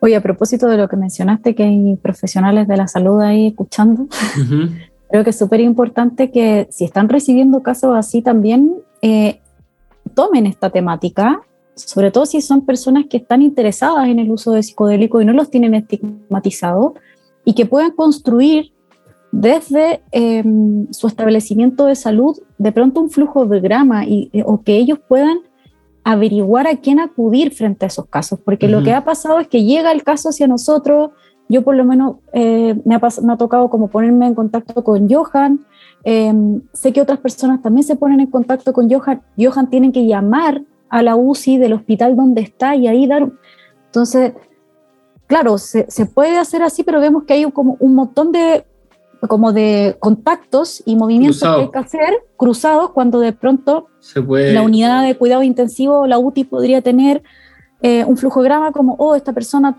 ¿qué se hace? ¿Qué, qué es lo que podría estar pasando? A mí me encantaría, por ejemplo, participar de, una, de un grupo que vaya a, los, a las unidades de salud eh, o de cuidado intensivo, la UTI o urgencia, a educar sobre esto. Y en un momento fue un una conversación, que, o sea, una propuesta que le hice a Johan con respecto a este flujograma. Como, oye, confeccionemos un flujograma. Él me dijo, oye, yo vengo de vuelta un poco, ya lo estaba haciendo y cuesta un montón poder llegar, como a decir, entregarte un, papel, aunque sea muy informativo. Entonces, de pronto es una iniciativa que tiene que partir desde adentro. Y si hay interés, hermoso. Yo en este momento estoy trabajando con algunos doctores Estoy acompañando procesos de microdosificación a doctores, doctoras, otros profesionales de la salud y estoy así, pero encantadísima cuando llegan. que digo que es hermoso que estén llegando también a, esto, así que desde ahí podemos hacer algo porque están, están ahí inmersos también en los lugares, entonces es, es un poco como estar, estar en la raíz, ¿cierto? Estar en el centro. Desde ahí se va a poder hacer algo mucho más factible que estando fuera. Y lo que te iba a contar es del caso, no sé si leíste una noticia que andaba dando vuelta de una persona que se inyectó un té Ah, sí, sí. Ya. pero no lo leí, lo solo vi el, como la imagen que salían como unos hongos en, las venas, y no así. Sí, como unas setas. Unas setas de, de, de, stick, de, icono, de icono Sí. Bueno, yo leí la noticia y dije, vamos a investigar. Y eh, busqué el documento, lo traduje porque no sabe leer en inglés y mm, efectivamente la persona se inyectó una infusión, hizo una, infusión de hongos psilocibes y yo quedé flachada un poco con la noticia porque la leí y dije como, qué raro. Y claro, justamente la persona tuvo un daño eh, multiorgánico como multisistémico, le fallaron un montón, tenía un montón de diagnósticos, entre ellos uno de lo que estábamos hablando que era la hiponatremia y pérdida de conciencia, lo tuvieron que intubar, estuvo en la UCI así su rato y dentro de las cosas que encontraron en su cuerpo fue una bacteria y, y eh, habían residuos, o sea, como que el hongo silocibe había, había, no habían salido setas, pero se estaba como, pero estaba proliferando dentro de la sangre. ¿Ya? Ahora, uno dice como, ¿esto es real o no? te podéis quedar con la noticia que era bien caricaturesca, ¿cierto? En Instagram, porque salían las setas dentro de, como de una arteria, una vena.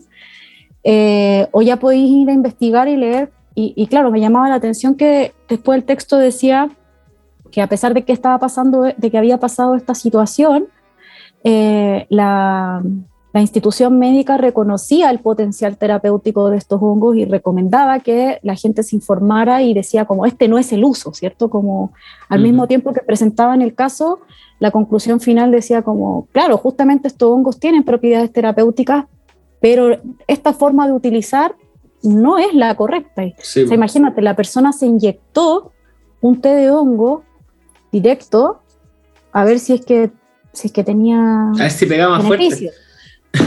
A ver si tenía beneficio. Era una persona con depresión bipolar, tipo 1. Ah, em, ahí salió información con respecto al uso de los fármacos que estaba usando.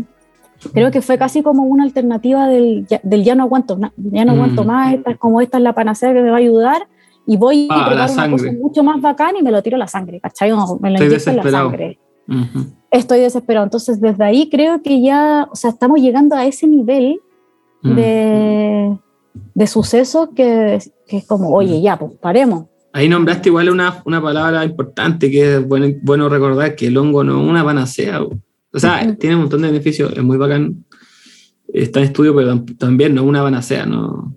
También subió memes de eso, como, como un loco comiendo hongo y le pegaba al hongo y dice como, ya, pues arréglame la vida. ¿cachai? Como, no, no funciona así. Ujú. Eh, pero eso, qué importante, qué importante todo esto.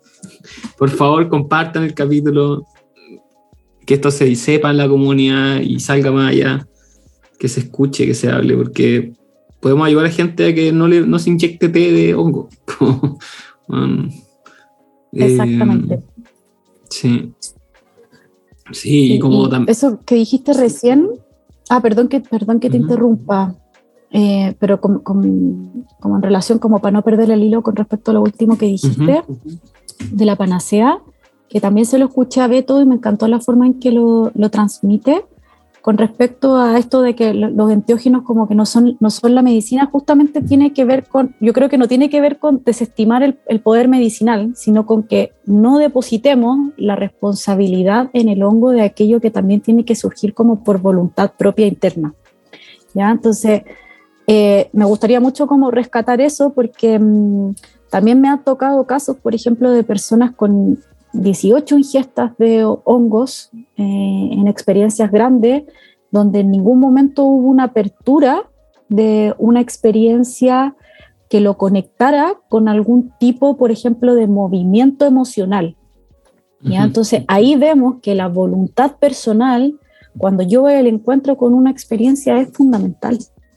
¿Ya? Porque si yo no tengo la voluntad de, de ir a observar más allá, de ir a hacer un proceso preventivo o de sanación o de curación, lo más probable es que el hongo no lo muestre. En ocasiones sí, pero, pero yo he visto ahora que no necesariamente. Entonces, creo que es importante reforzar esto de la importancia de que haya un interés genuino en querer ir a resolver y no en donde yo voy y le deposito esa responsabilidad al hongo para que el hongo resuelva. ¿ya? Entonces creo que es fundamental que en el vínculo y en el encuentro que hacemos con el hongo, con los enteógenos, exista un poco también esa noción de eh, cuál es, qué es lo que estoy haciendo yo, como cuál es mi voluntad. Y ahí hay que tener también cuidado con las voluntades, eh, de que no sean quizás como muy altas, porque también nos puede pasar la cuenta desde experiencia personal, también lo comparto, como de pronto de, de entrar a una experiencia donde como pido y me conecto como para una re- resolución o observación de, de muchas cosas, y eso mucho en verdad fue mucho, literal fue demasiado y, y se me convirtió en una experiencia que no era como posible de sobrellevar. Entonces desde ahí creo que es súper importante el justo equilibrio a propósito del no considerar al hongo como una panacea y en los procesos de microdosificación yo siempre hablo de que aquí hay responsabilidades compartidas. Una cosa es lo que trae la persona y lo que haga, otra cosa es lo que trae el hongo y lo que hace, y otra cosa, por ejemplo, es la responsabilidad que pongo yo como terapeuta y como acompañante. Entonces, desde Ujú. ahí es muy importante visibilizar eso. O si no, empezamos a generar sensaciones de dependencia o relaciones de dependencia con los hongos, que también lo he visto. Sí. Entonces, eh, es, es- es interesante lo que está pasando a nivel como de fenómeno de, de todas las cosas que podemos observar y de todo lo que se puede levantar y también como prevenir y ayudar. A mí me gustaría traer a colación a lo que estamos hablando un paralelismo, no sé si así- así se dice, con el fenómeno de la marihuana. Eh, yo eh, fui ávido fumador y siempre menciono en el podcast que ya con mi relación de la marihuana cam- cambió eh, por distintos motivos. eh, y eh, como terapeuta, ahora que estoy trabajando como terapeuta, eh, paso el dato, estoy trabajando como terapeuta. eh, y también cuento eh, que también estoy empezando a facilitar el proceso de microdosis. Lentamente, también me empezó a pasar lo que mencionábamos hemos hablado en el podcast, que hay gente que me empezó a pedir y se dio la situación. Y tenía muchas dudas, en verdad, hacerlo, por lo mismo que hablaba, como que eh, en qué momento estoy preparado, en qué momento en verdad lo estoy haciendo eh, como bien, ¿cachai? Como, eh, ¿qué va a pasar? me, da, me, da, mucho susto por distintas razones. También como parte del podcast que estoy haciendo, también me pone una posición compleja como ser como un, ¿cómo decirlo? ah, se me fue la palabra. Como la gente que se junta a protestar por algo, como dice, como un activista. Un activista. Un activista y aparte como ahora entrar así como en, en modo terapeuta y facilitar, eh, no sé, me, me ponía como una situación compleja, pero ya está ocurriendo, entonces aviso, no tengo mucho tiempo, pero pero también estoy en esa. Eh, y estoy trabajando con una persona que está dejando la marihuana. Entonces, y me ha llegado más gente interesada en dejar la marihuana porque están teniendo un uso problemático de marihuana.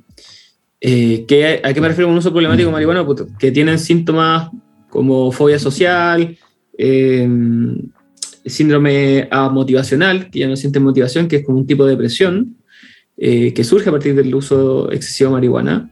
Con uso excesivo me refiero a fumar todos los días. Eh, y ahí la, puede ser un, pito a, no sé, a 3 gramos diario, ¿cachai? Eh, eh, problemas del sueño profundo, porque la marihuana en exceso te quita el sueño REM. no estoy demonizando la marihuana, porque hay, gente que no le hace lo mismo efecto, hay gente que anda muy bien con la marihuana, pero hay gente que ya o anduvo bien y que ya no anda bien. Entonces,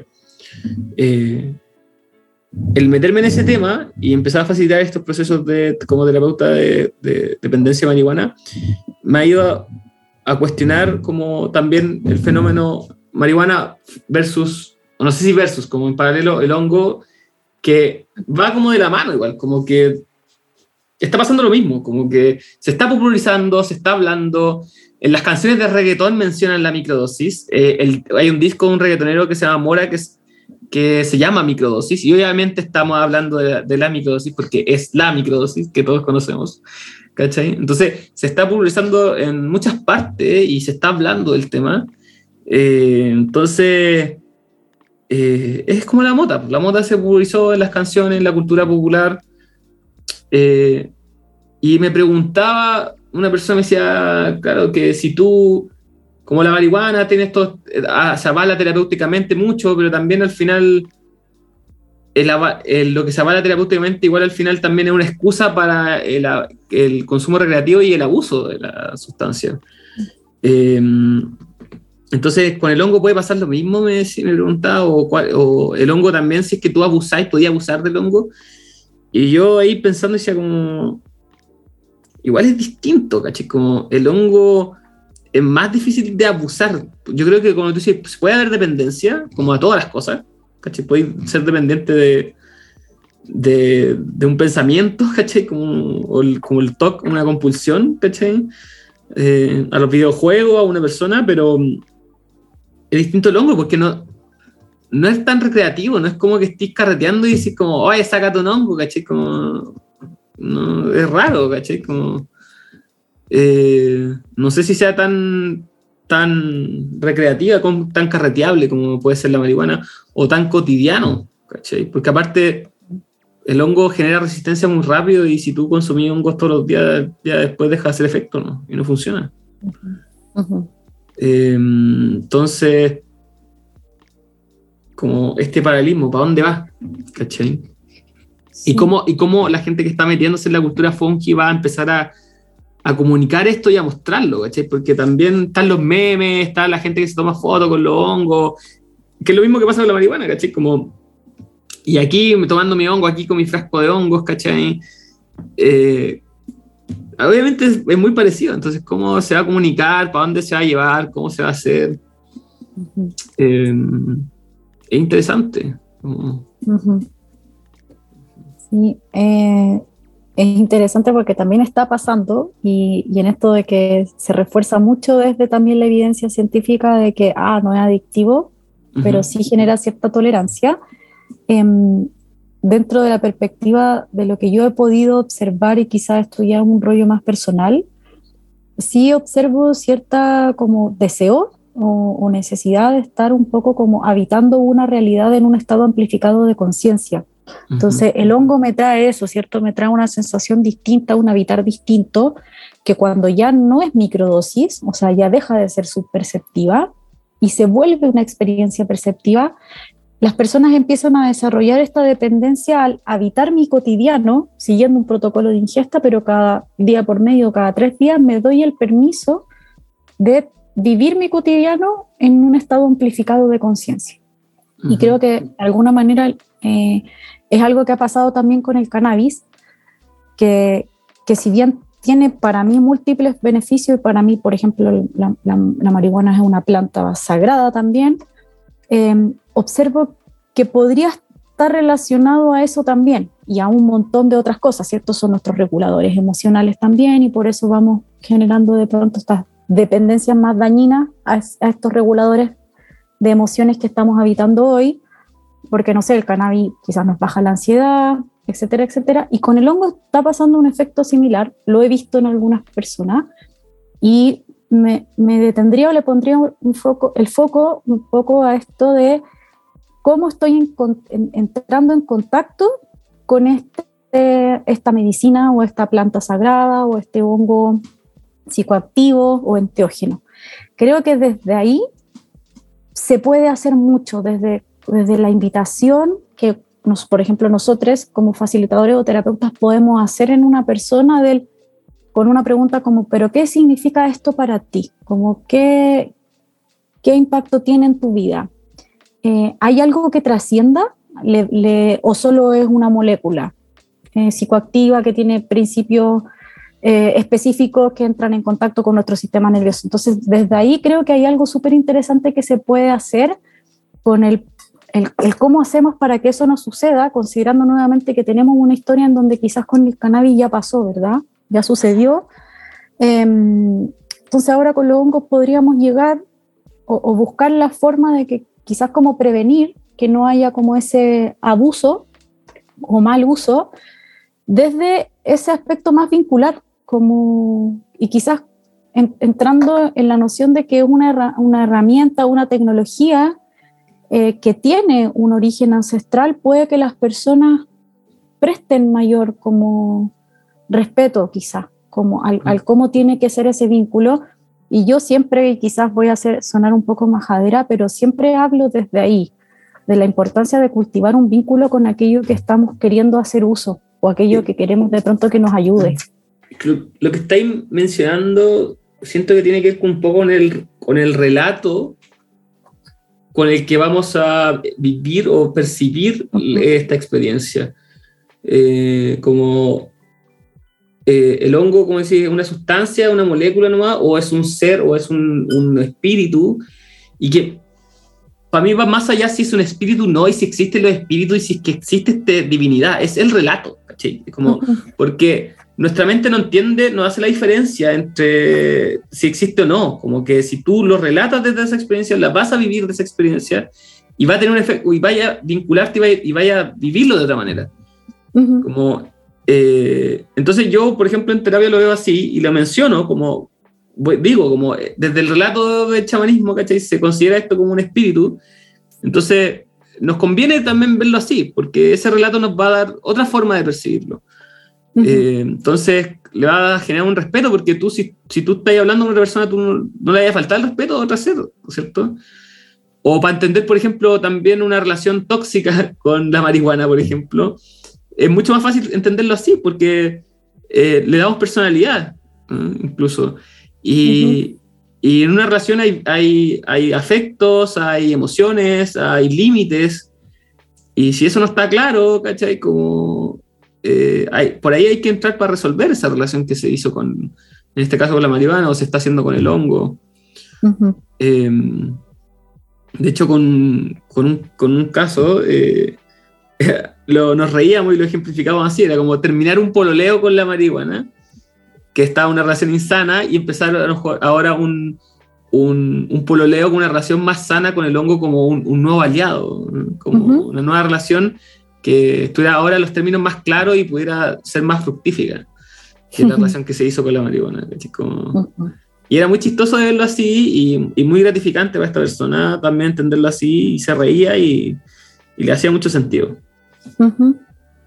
Sí, suena chistoso, pero en verdad tiene mucho sentido desde, desde el abordaje quizás más como desde esta vereda de, de Monse.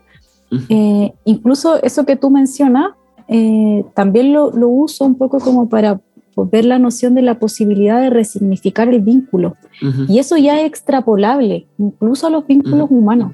Entonces, eh, es súper interesante lo que mencionáis y, y, creo que es súper importante como rescatar eso y, visibilizarlo más, porque yo lo hablo mucho en sesión, quizá intento ocupar un espacio más eh, objetivo, como para que la persona no sienta que yo también estoy desde la imposición, ¿verdad? Pero ya solo contando la historia, la persona entiende, ni siquiera le tengo que decir como desde el chamanismo, esta es la, la persona va a formar su propio criterio desde dónde se quiere vincular y lo más probable es que ese vínculo va a ir cambiando en, a medida que vaya avanzando el, tiempo, ¿cierto?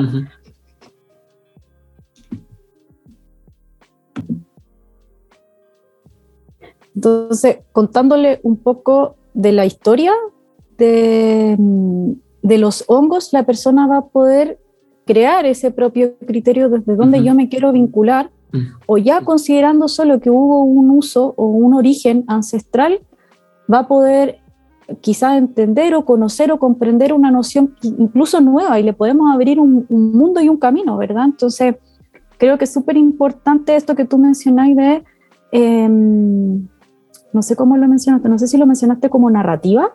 Relato. El relato. Sí, una, es narrativa. Exacto. ¿Cuál es la eh, narrativa que acompaña? Y, es, y las personas que, que de alguna manera tienen lugares más visibles, es impactante el, cómo esa narrativa puede impactar y por eso es súper importante que seamos responsables de lo que transmitimos.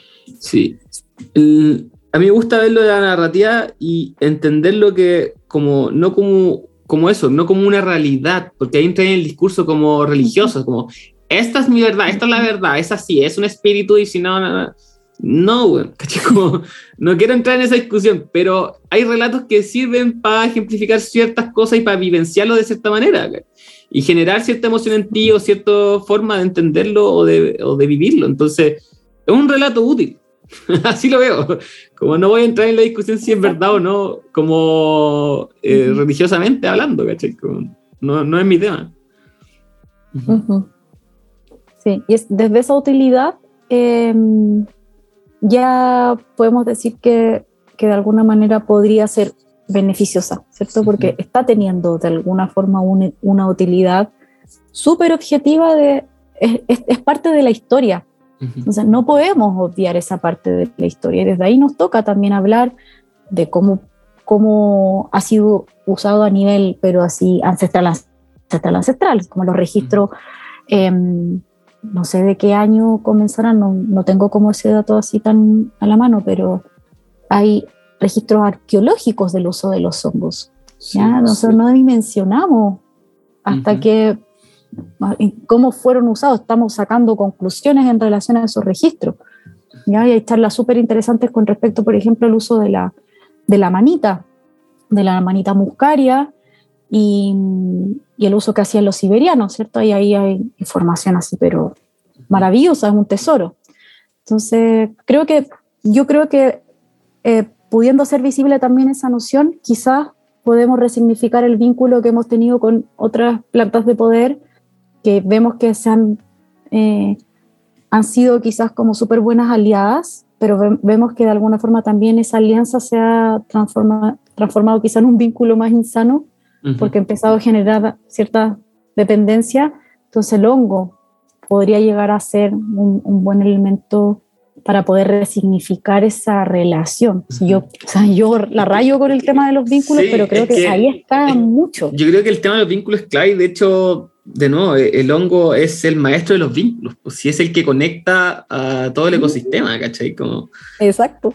¿Qué nos va a enseñar a vincularnos sanamente? Eh, el que se hace, el que hace las mejores relaciones en todo el planeta, ¿cachai? Eh, Exacto. Y cuando tú preguntas, así la pregunta como, ¿el hongo nos viene a enseñar algo? Yo creo que eso, nos viene a enseñar a relacionarnos unos con otros de una manera sana. Exacto. Y como con todos los elementos, y pensaba hoy, hoy día o hace unos días en esto de, no sé, leí en algún momento una palabra que era como la micoalfabetización, Ujú. asociada a, a un tema súper específico. Y, y tomé este concepto un poco y como que dije, como a ver, ¿cómo el hongo me está o no se está micoalfabetizando? Y dije, wow, es increíble. En verdad, en todos los aspectos, vinculares, regenerativos, de sostenibilidad, eh, está la micorremediación, por ejemplo, están los, los biomateriales. Entonces dije como, wow, en verdad el hongo nos está hoy, y este es un rollo muy personal, pero nos está enseñando a habitar la tierra y como a tener una relación saludable con la tierra de respeto en donde el humano aprende a ser humano, pero al mismo tiempo también se puede identificar con el hongo y desde ahí de pronto como tomar un saber y yo creo que una vez hablaba el fin de semana con un cabro que me dijo como que había escuchado algo como de que éramos las marionetas de los hongos. ¿ya? Ujú. Porque también yo pensaba en un momento como, "Guau, los hongos casi que nos están usando, ¿cachai? Mm. Como eh, tenemos experiencias con los hongos, creo que hay, un, hay creo que Terence McKenna hablaba de eso también. Sí, lo hablamos con el, con el Pancho también en el primer podcast, que hay un, un había un libro eh, de un loco que hablaba de eso, que se llaman esas voladas, de cómo las plantas al final nos ocupan a nosotros para vivir, ¿cachai? Como que el trigo también Ujú. nos ocupó para para ser la planta más cultivada en todo el planeta, ¿cachai? Y, y nos hizo adictos a él, Ujú. ¿cachai? Como somos adictos al gluten. Eh, Claro, y, y que el hongo de alguna forma también podía estar haciendo lo mismo. Como que estamos siguiendo la agenda del hongo, ¿cachai? Eh, sí, igual es interesante. Pero, pero ahí yo le, yo le agregaría algo porque creo que nos tenemos que salir del aspecto de sentirnos marionetas justamente Mm. porque el hongo también nos está trayendo algo. Entonces, Ujú. desde ahí ya no somos marionetas, no estamos siendo usados, o de alguna Claro. forma sí, pero ambos estamos entrando en este vínculo y yo Es creo que ahí también se produce la capítulo- simbiosis. Simbiosis, exacto. Capítulo anterior, simbiosis curativa, pasan a ver. Eh, Ahí se el produce también la simbiosis. Entonces, Ujú. hay una relación simbiótica en la naturaleza y, y ahora hay una, hay una relación simbiótica entre el hongo y la naturaleza, que, que también se podría hablar como de una relación de interdependencia, que también lo he escuchado así, yo también lo he hablado así. Hoy me hace mucho más sentido hablarlo así, entonces yo me saldría un poco de la noción de que estamos siendo usados y en verdad los hongos nos están trayendo un montón de beneficios. Entonces, ¿qué tan usados estamos siendo? Yo creo que es Ujú. como que estamos siendo, o sea, nos están haciendo un regalo inmenso. Ujú. ¿ya? Y, y- y las personas que estamos acompañando procesos de microdosificación, por ejemplo, o facilitación de procesos más altos, cuando entramos en estas conversaciones decimos, wow, así como, en verdad esto es increíble, nos Mm. estamos regenerando así, pero power. Y, y yo, bueno, he tenido algunas experiencias que el otro día está, hablamos, que da para así, para, yo creo que quizás como para otro podcast que tenía que ver con O sea, si no tenéis sueño, démosle, porque estoy. ¿Te acordás que estábamos hablando el otro día de estas, estas experiencias eh, eh, como más canalizadoras? claro, como ya experiencias transpersonales, como diría la. Exacto, sí. Sí. Desde ahí hay, hay algo que, que desde esta vereda más personal he podido ir como eh, Ujú. y, y, y por eso partí contándote un poco lo que te dije, hoy día quizá, o sea, ahora quizás como más cerrando, eh, que puedo como comentarte esto, que tiene que ver con esto, pues como de poder ir a escuchar o afinarme a mí y ver qué es lo que está pasando con el fenómeno fungi y como qué es lo que nos está trayendo el hongo como información, cómo yo, porque yo, yo puedo sacar un rollo personal, pero puede quedar ahí, ¿Qué, qué es lo que a mí me ha marav- maravillado un poco de estas experiencias que, que he tenido últimamente? Que justamente los hongos no están siendo parte de la ingesta, sino que están siendo parte de otra forma. En que yo tengo una experiencia y digo, "Uf, me, me reflaché, loco, así como me voy a volver loca. Estoy ahí como, voy a ir a poner las patas en la tierra, ¿cachai? ¡Qué loco! ¿Qué está pasando? Qué loco, claro. Y desde ahí me he Sa- encontrado con salud, personas- Saluda a toda la gente argentina que escucha, que son varios. Eh, me encanta hablar argentino, no me sale, pero Los quiero caleta. Los quiero caleta. Bueno, desde ahí encontrarme con gente que, con alguien que viene y te comenta lo mismo desde su lugar y después te encontráis con otra persona que te comenta. ¿Se escucha sí, bien? Sí, hay como una interferencia pequeña, ahí se arregló. Ah. Y con otra persona que te comenta la misma experiencia, pero desde otro lugar, yo digo, no, pues esto no es coincidencia, no sé, o, o, no estamos, o somos más personas las que nos estamos volviendo locas, o, o qué, ¿cachai? O qué, qué es lo que está pasando. Y insisto un poco en esto, como del poder ir a afinarse desde ahí y ver que, y estudiar esto también como desde el, desde el fenómeno, más que desde la dimensión humana, del, oh, sí, puede ser súper útil y trae estos beneficios, como, ¿qué está queriendo decir esto? Yo siento que todavía es un misterio. Uh -huh. Ya no, no siento que sea algo que tengamos resuelto para nada. Ajá. Me encanta también que sea porque me invita un poco a, a seguir explorando, pero sin prisa. Sí, ¿A, qué, a, ¿A qué nos estamos conectando cuando tomamos un así? ¿Qué es esa, que es ese, ese, lugar que se empieza a habitar cada vez más. Uh -huh. eh, que son esos seres que se pueden ver, esos lugares. Eh, uh -huh. Y yo creo que para pa mí la respuesta, como que los, eh, los, pueblos indígenas y sobre todo los Lakota ya la dieron, que es el gran misterio. ¿Mm? Yo creo que nunca vamos a ver. Y es lo entretenido. Uh -huh. No nos conviene, yo creo, saberlo. Como, sacar el juego, ¿no? Como... Claro. Pero lo que dice, como te, este misterio te invita a, a, a, más, como esta curiosidad innata en nosotros, como vamos de nuevo.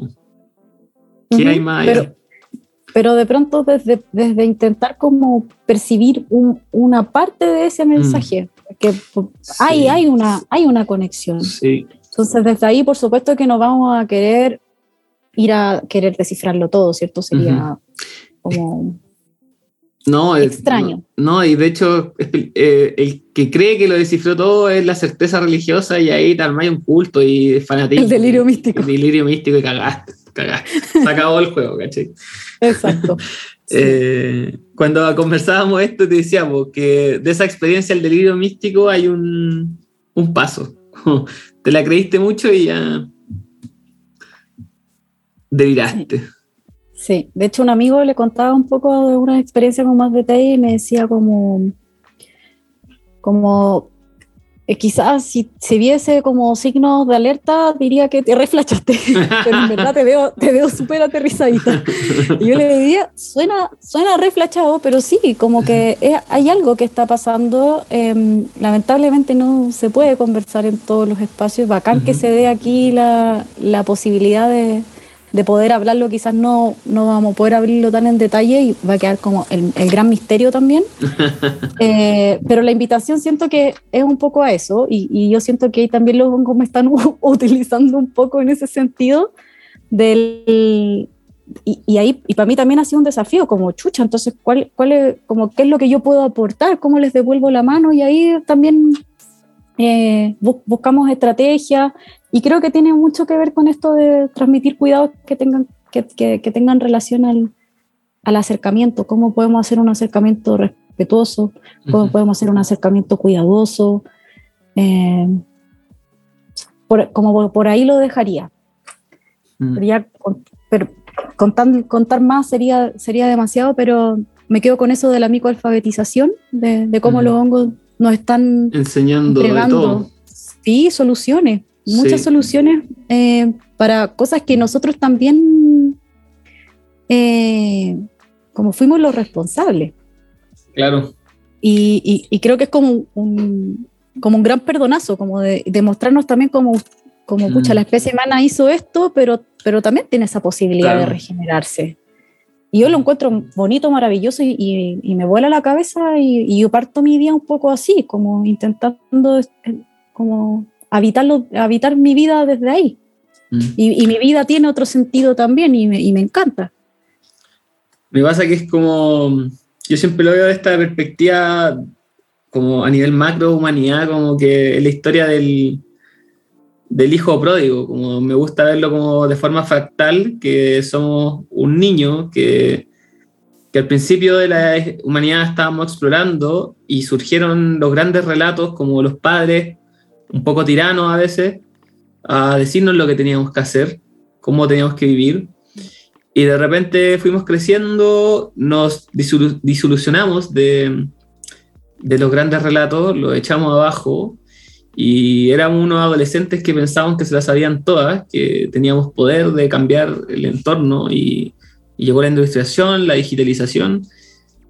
Y estamos en, mandándonos el manso carrete y ya tenemos la cagada en la casa, tenemos la cagada en todos lados. Y de repente retornamos a, al origen, a nuestro primer maestro, o la primera enseñanza en la humanidad, lo que nos abrió los ojos, que fueron los hongos, que son el inicio de todas las religiones y de toda eh, la enseñanza mística. Entonces, volvemos a Dios, que es el mito del hijo pródigo, volvemos a, la enseñanza de nuestros padres, pero ahora con otra visión. Mm. y, creo que estamos en ese proceso. Y que es parte, esta cagada que nos mandamos es parte del aprendizaje, si no, como humanidad, como humanidad no hubiéramos valorado nada, ¿cachai? Como es parte de lo que hay que hacer. Sí, me, había quedado un poco pegada, pero estoy aquí. Eh, creo que ahí volvemos un poco a esto del poder resignificar. Y a mí me mm. parece asombroso y maravilloso el momento que, que estamos viviendo en este momento. Em, mm. siento que hay como una temporalidad también que lo acompaña como entre el pasado, el presente mm. y, el futuro, como que no, estamos habitando el presente, mirando hacia atrás, históricamente hacia atrás, hasta los inicios así de, la vida misma, eh, en, estas historias, de estos relatos que nos traen que el hongo, por ejemplo, sobrevivió a los procesos como de extinción y de glaciación. Mm. Entonces, hemos llegado justamente a esto que mencionáis también como a ese origen y, y, y si bien el futuro eh, es un misterio, ¿cierto? Mm. De alguna forma también estamos mirando como las posibilidades, ¿cierto? Hacia el futuro, como en estas soluciones que te contaba, como la microremediación. Eh, y, y, creo que en relación a eso sí me gustaría como rescatar esta noción de que si bien nos están trayendo soluciones, creo que es importante que no abusemos de eso. Como, ah, los hongos son los agentes regenerativos, entonces destruyamos el planeta, porque los no. Yo creo que ahí es súper importante como esa, esa responsabilidad compartida. Y no sé si estoy en hongo en este momento, pero te veo borroso. Sí, el zoom de la cámara, que lo traté de arreglar y no sé qué pasó. Eh, pero, pero sí. Y también, bueno, ahora estamos, estamos en la volada del hongo y todo, todo, todo, pero claro, no, como que de repente caemos en la en la misma, esa como cuando probáis el LSD por primera vez, como, oh, bueno, si todo el mundo prueba LSD, el mundo sería mejor, ¿cachai? Y claro, tal vez no es así, pues, tal vez ciertas personas tienen estas afinidades con el hongo le hace bien y pueden aportar desde ahí, y hay otra gente que puede aportar desde otros lados. Exacto. Eh, yo creo que al final es, el tema es cómo hacemos el mundo un mundo mejor, más amable y más y habitable para todos los seres. Eh, y a lo mejor otras personas encuentran su respuesta en otras cosas. Pero el hongo está bueno, está bueno. Está buenísimo y, está tomando mucha gente y creo que a propósito de esto que mencionaste, creo que es súper interesante el poder ir a observar como cuál es mi rol mm. también en este, en este movimiento, si me estoy sintiendo llamada, desde qué vereda puedo aportar. Eh, Puede ser la facilitación, puede ser el encuentro con el bosque, puede ser, hay un montón. Puede ser el arte. puede ser el arte em, y puede ser, puede también ser la multidimensionalidad. La otra vez me invitaron a una a un, a un live y la persona después de que conversamos me dice como, oye, la chica con la que yo estaba aquí al lado, eh, como que nunca le quedó claro qué hacías tú. y yo como que me reí y dije como, bacán, ¿cachai? Como qué bueno, porque, mm, porque el hongo me ha dado esa capacidad de no, como no etiquetarme, no casarme solo con, mm. con un rol o con, un, con una profesión, ¿cachai? Que es como, ah, eh, no sé, pues antes la Monse es como la, la fono, ¿cachai? Como la fonobióloga. Y, eso era, y, no me daba posibilidades de ser otra cosa. Y ahora es como bacán que la gente como que, oye, ¿sabes que no me queda claro como qué es lo que así? porque el hongo me dio esa, esa posibilidad de poder habitar la, la multidimensionalidad y, por ejemplo, desde el arte, desde lo terapéutico, desde el estar en el bosque acompañando guiados y haciendo reconocimiento de los hongos, eh, proyectos varios educativos y digo como, yo hoy día trabajo de esto, mañana no sé. ¿Cachai? Como estoy aprendiendo caleta, pero también sigo esa voluntad de que me está llevando para otros lados también y, y voy. Sí, con, con mi propio criterio también. Y, pero te está haciendo bacán. Entonces ahí también en ese reconocimiento hay una exploración súper bonita y creo que, que todos tenemos esa posibilidad de poder ir a hacer esa, esa exploración y poder identificar desde, desde, qué lugar me muevo, desde dónde puedo, puedo aportar o desde dónde puedo aportarme a mí también. Sí. No necesariamente pensar en ponerlo al servicio al tiro. Pueden aportar económicamente a difundir este podcast. si no saben qué hacer, pueden difundir, pueden apoyar económicamente este podcast para difundir estas conversaciones, eh, uniéndose a mi Patreon, Dimensión Daniel Patreon, ahí pueden suscribirse y aportar este podcast. O si hay alguien millonario que está enamorado de los hongos, también puede aportarme y, pagar el podcast, comprarlo y. sí, eh, por favor. Por favor. Eh, pero sí, yo creo que es que, bueno, también el primer, el primer podcast de este el capítulo de este podcast, que este año, este mes es el aniversario del podcast, cumplimos dos años. El primer capítulo se llama Seamos protagonistas, así se llama el capítulo. Porque es una invitación a eso, a posicionarse, a tomar un rol. Em, y estaba leyendo un, libro que eh, me gustaron, que lo encontré súper bueno, que me gustó harto, que se llama El sutil arte de que casi todo te importa una mierda. Eh, está muy bueno, es una crítica a los libros de autoayuda. Eh, y uno de sus capítulos es, es, dice, eh, no eres especial, así se llama. y habla de que, que, uno de nuestros males es que nos criaron o hubo una, una, moda de que todos éramos especiales y todos estábamos destinados al éxito.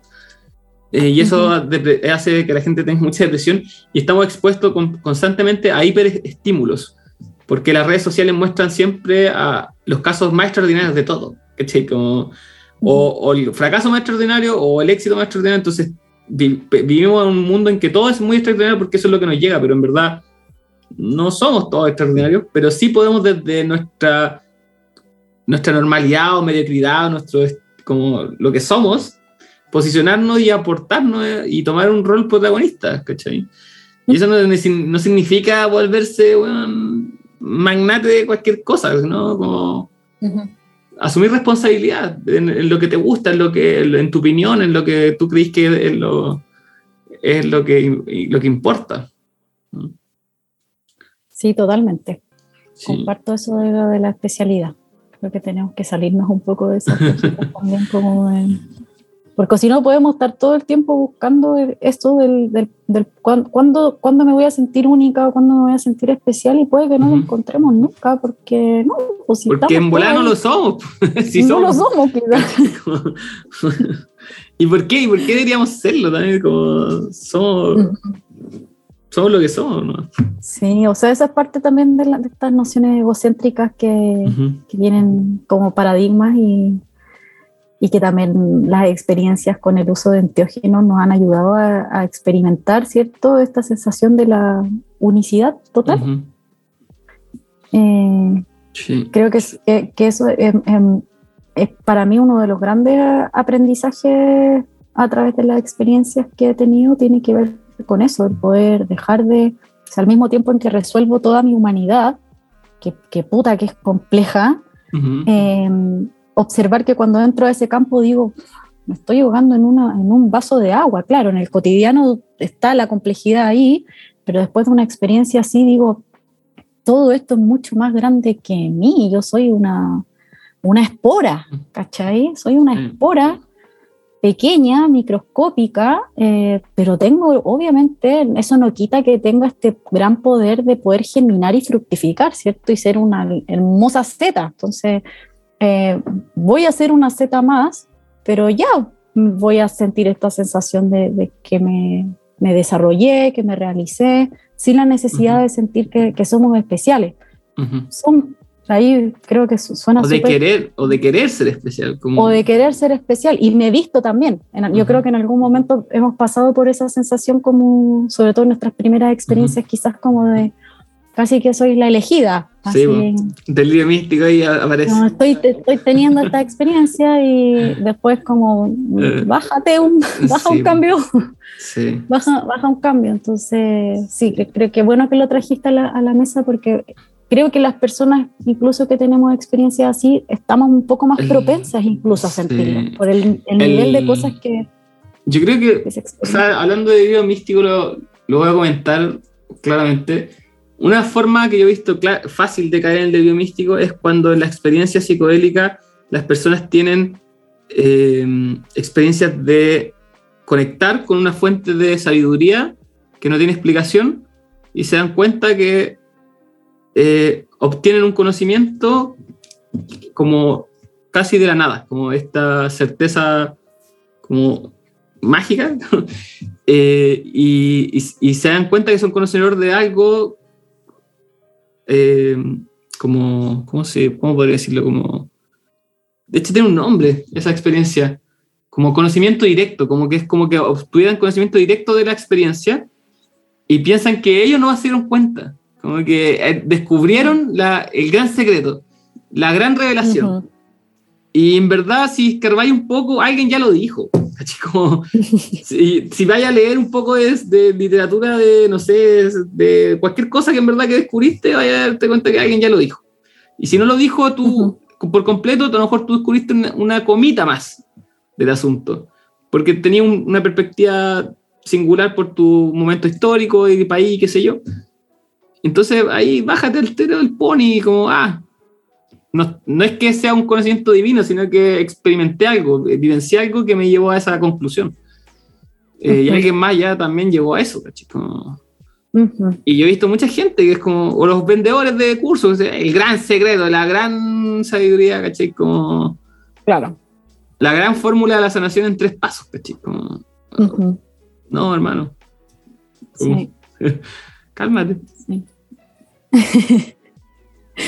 Creo que es súper interesante eso desde la perspectiva de lo que mencionaste, cómo hacemos mal usos de, esas sensaciones, pero también me parece hermoso cuando experimentamos como en primera persona algo que no sabemos y, conocemos algo y decimos como, wow, estoy teniendo esto, hago este proceso reflexivo porque me pasó esto, experimenté esto y escribo algo y, y miro para atrás y digo, oh, alguien ya lo experimentó pero qué bonito poder llegar a ese mismo conocimiento o experiencia no sabiendo que otra persona, como no leyendo, no, no teniendo como una, eh, una base en relación a, a, eso que quizá alguien escribió hace un montón de años.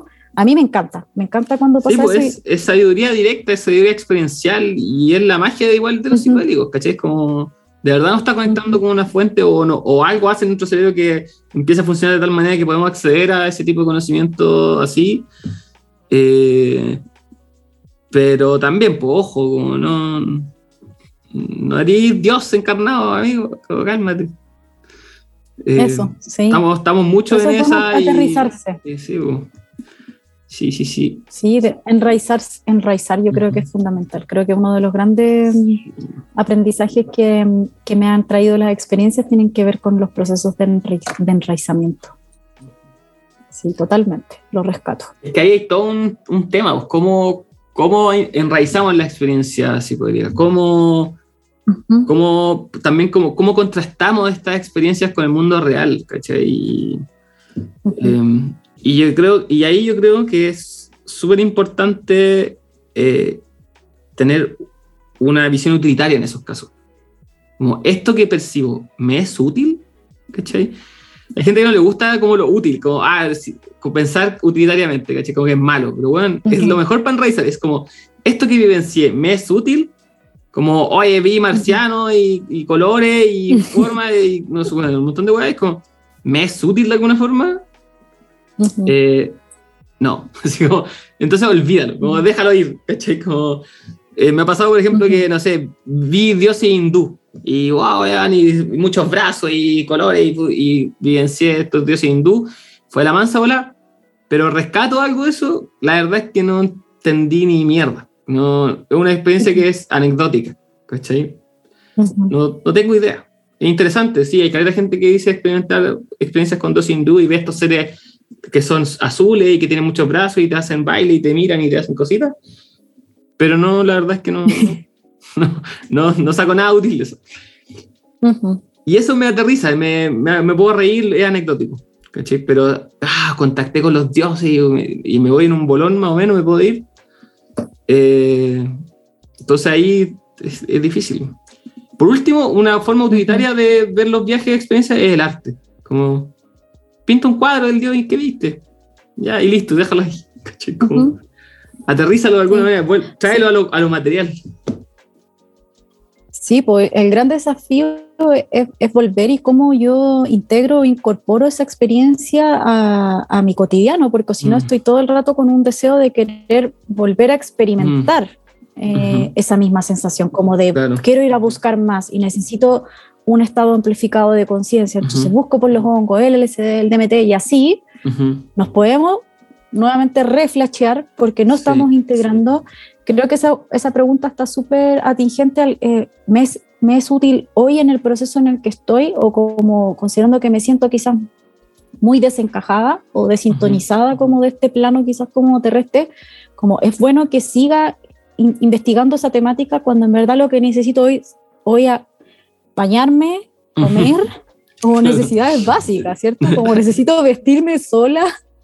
sí. ¿ya? Porque, porque se sabe que a veces uno queda ahí como... Sí, pues yo, eh, yo cuando fumé DMT, fumé DMT por primera vez, eh, quedé reflachando y empecé a buscar foros y a leer y como, ay, estas weas que vi que vas acá. Y después seguí fumando, fumé varias veces más, como, como 10 veces. Esto fue antes del bufo. Eh, y quedé así ah, obsesionadísimo. Y en verdad, cómo aterricé y cómo se empezó a ordenar toda esa información y que me, y cambió mi vida, ¿va bien? Fue cuando empecé a hacer mandalas. Porque yo en los viajes de MT veía muchas figuras geométricas. Entonces empecé a hacer mandalas, empecé a hacer mandalas y de repente toda esa información que vi pum, pum, pum, pum, pum, pum, se empezó a ordenar de, forma práctica y útil en mi vida y me fue ordenando así, pero todo, todo, todo, todo. Em, así que eso, cosas concretas. Ah, y un, y un consejo que surge de lo que me decíais, de esto de querer seguir buscando, como que fue un consejo que una vez le dije, se me, surgió decírselo a, a unos amigos que acompañé en una, en una macrodosis eh, les dije como y, como, y tranquilo, como las respuestas no las van a encontrar en el viaje mismo, como vívanlo. ¿Cachai? Como que no se obsesionen así, ah, ¿por qué estoy viendo esto? Ah, ¿Por qué pasa esto? Ah, y, pensar lo que está pasando. No, vívanlo, disfrútenlo, permitan que, que vaya, que váyanse, que avance. Y las respuestas van a ir después. No están en el viaje, en la respuesta. Vienen después. Y creo que es un consejo que me hubiera, gustado que me hubieran dado a mí, eh, por eso lo di. Eh, pero, y se lo doy a los que están escuchando, mejor le hace sentido como, eh, vivan el viaje y la respuesta, la reflexión del viaje viene después, no en el viaje mismo, porque si no... Uh.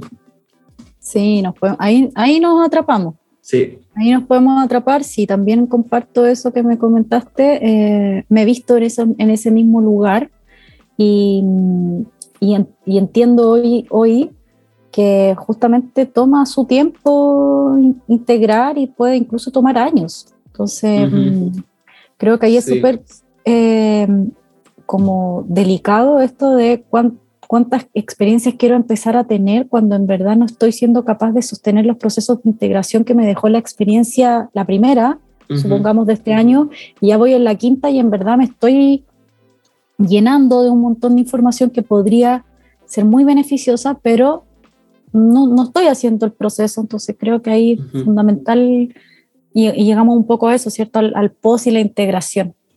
A propósito que mencionaste, que me acordé de estos dioses hindú, que los he visto también. Pues. a propósito que lo mencionaste, una vez comí unos hongos maravillosos que se llaman Dancing Tiger y, y me aparecieron puros dioses hindú ahí bailando y yo como... Sabéis que nunca me lo cuestioné, fue como, Bueno, como que me dieron ganas de bailar nomás. así fue como, fueron parte de la experiencia y, y, y- y hay- algo pasó en mí que no me llamó como a por qué me aparecieron los dioses y Claro. buscarlos hasta, hasta que coincidentemente, como dos días después o el día después, me estaba leyendo un libro, justo el, el capítulo, un capítulo que tenía que ver de una, una experiencia de una persona que, que es como cambiar tu mente, que me imagino que lo has leído. no, no, no, pero, pero está ahí, está ahí. Ya, tenéis que leértelo porque es un libro Sí. buenísimo. Y él cuenta sus experiencias, eh, cuenta tres experiencias, creo que es una con hongos, con bufo y con LSD. Y en una de esas tres experiencias, eh, yo me estaba leyendo como ese libro cuando tuve el, eh, hice esta ingesta, entonces el otro día, los dos días después, retomé la lectura. Y claro, justamente hablaba de Chiva y yo, Chiva, a ver, voy a buscar Sí, como... el dios de la destrucción. Y me encontré con Chiva y dije, esto fue lo que vi, ¿cachai? Entonces como que en esa, en esa búsqueda quizás como más es- espontánea también aparece la respuesta. Entonces Ujú. desde ahí yo creo que las respuestas son súper diversas y distintas. A veces pueden ser aspectos que nos haga sentido trabajar. A mí me hizo, leí y dije, oh, sí, me hizo sentido y me quedo con esto, con lo que a mí me hace sentido. La otra Ujú. persona puede estar más aterrizada en lo concreto que también me ha pasado, por Ujú. ejemplo, desde el arte también. Eh, entonces creo que ahí es súper bueno conocerse para poder identificar también cuáles son las, las quizás como las mejores formas y Mm, si no, no las sabemos, preguntar. Mm. Siempre está, la info está, yo siento. Sí. como en, en Igual- como el qué hacer. Igual Pues- vol- volviendo como al, al- a una de las cosas que hablábamos de, de esta autoridad y qué sé yo, igual eh, y la gente que esté escuchando, nosotros hablamos de nuestra experiencia y como tenemos varias experiencias, podríamos ser una autoridad para algunas personas, pero en verdad yo creo que el hongo está abierto a quien quiera experimentarlo y al valiente que quiera tomarlo y siempre ha sido así. Como Ujú. eh, si tú querís tomar y querís meterte 5 gramos y, y darle todos los días, dale, ¿cachai? Es tu valentía, pero vaya a tener que hacerte cargo de todo eso que te estáis metiendo, ¿cachai? Como, y ahí va, depende de ti, como, qué tan dispuesto a, eh, profundo estáis a ir y qué tanto estáis dispuestos a hacer con eso. Ujú. Eh, Jung decía que eh, era peligroso obtener conocimiento que no era tuyo. ¿Cachai? Como, sobre lo- y eso mencionando en relación a los psicodélicos, como eh, le, estáis, yo, le estáis robando el fuego a Prometeo, ¿cachai? ¿Qué, qué hay que hacer? Como, Mm. ¿Qué hay que hacer con eso? Eh, porque Spider-Man, ah, un gran poder conlleva una gran responsabilidad. Eh, Sí, Sí, Total. entonces como, bueno, esto es lo que pienso, pero cada uno puede hacer lo que quiera y, y buena suerte igual. Como, como hágalo con responsabilidad. Pero si quieren hacerlo, no soy nadie para evitarlo, nadie va a poder evitarlo. Como es el llamado que ustedes pueden tener y, y eso, que, que les vaya bien, que tengan suerte. y no nos crean nada porque les mentimos. Sí. No, está- me encanta. Ojalá que, el- que toda la gente nos ponga en duda también y, Sí. y se levanten estas temáticas y digan, no les creo nada a estos cabros, en verdad. Sí, así que me voy, voy a comprobarlo yo mismo. Eso es lo, Claro. ese es el espíritu psiconómico. Pero con responsabilidad, Con- cuidado. Sí. Ah, que me da risa ese meme que hice hace poco, mm, el de que alguien me dijo eso y me dio mucha risa, como eh, no, cinco hongos a fondo con tu, cha- con tu chamán interno, Chamán así, interno. esperando compasión de los niños santos y protección de María Sabina. Bueno, lo encontré demasiado bueno.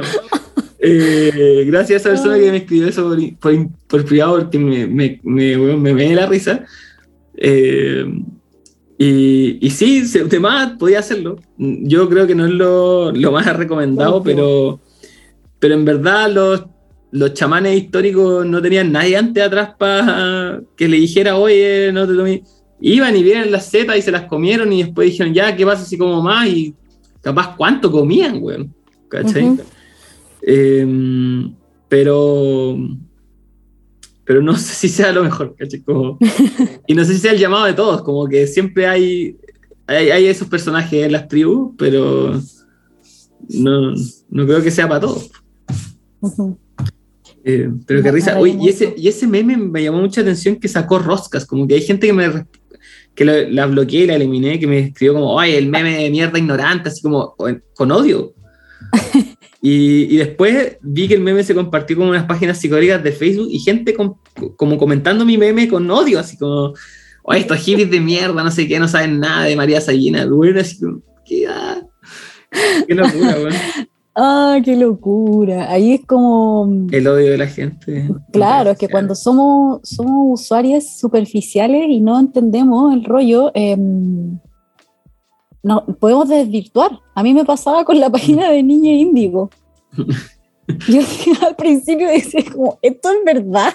Como se lo mostraba a gente Te como, troleaba, te troleaba. como, onda, porfa, que alguien me explique. Ahora ya le cacho el rollo y me cago a la risa, pero claro, Sí. onda, podría ser como una alta funación si es que alguien no, no cacha el, el- el humor, Sí, pues. eh, la ironía, ¿cachai? Claro, y a mí me gusta jugar harto con eso, igual, pues, pero mm, claro, hay gente que no entiende o no cacha o no conoce el trabajo que hay de fondo lo que estoy haciendo en Ujú. redes sociales, en el podcast, solo, Claro. ve, el me- solo ve el meme, ¿cachai? El meme, pero, claro. mm, Pero claro, eh, Bueno, todo lo que hagas puede ser utilizado en tu cosa. sí, todo el rato, sobre todo en redes sociales, weón. pero, pero yo sé que mi comunidad me entiende y me quiere. Sí, Daniel, estamos, estamos agradecidos, muy agradecidos de tu trabajo. A mí me das mucho material en el cotidiano, a veces me saco pantallazo y lo mando a los grupos y genero conversaciones de ahí. Bueno, sí, Así caché, me está- gustó eso, que está, estar ahí Bueno. presente, generando polémica. Sí. Me mandaron De unos hecho, saludos. No voy a decir el nombre, no voy a decir el nombre, pero alguien en un momento dijo como que, que se había con este con esta publicación de tengan cuidado porque hay gente ofreciendo mm, el- eh, ceremonia y todo. Yo la compartí como con estas interrogantes. Se abre la discusión y en un momento alguien dice como mm, eh, que había cierto como tono de exageración. y yo así como, a ver, como si tratamos de exageración estamos invalidando un sentir, ¿cachai? Como, como, respetemos eso y es Ah. verdad y, y todo, pero me encanta, ¿cachai? Como que eso es lo que a mí me, me encanta cuando, cuando levanto una temática así y, y desde ahí nos construimos y nos conocemos, ¿cachai? Y aprendemos. Eh, Igual- eh, no, no viene desde el juicio, viene desde el como, oye, pero si también es válido, ¿cachai? Claro, no, y aparte, aparte que igual sí, puede, ser- puede ser exagerado, pero es porque es lo que hago yo, pues es que estoy comunicando, quiero generar polémica, ¿cachai? Quiero generar discusión. Eh, es parte del rol del comunicador. Exacto. eh, no, está buenísimo, te está pero resultando así, nota 7 medio 7.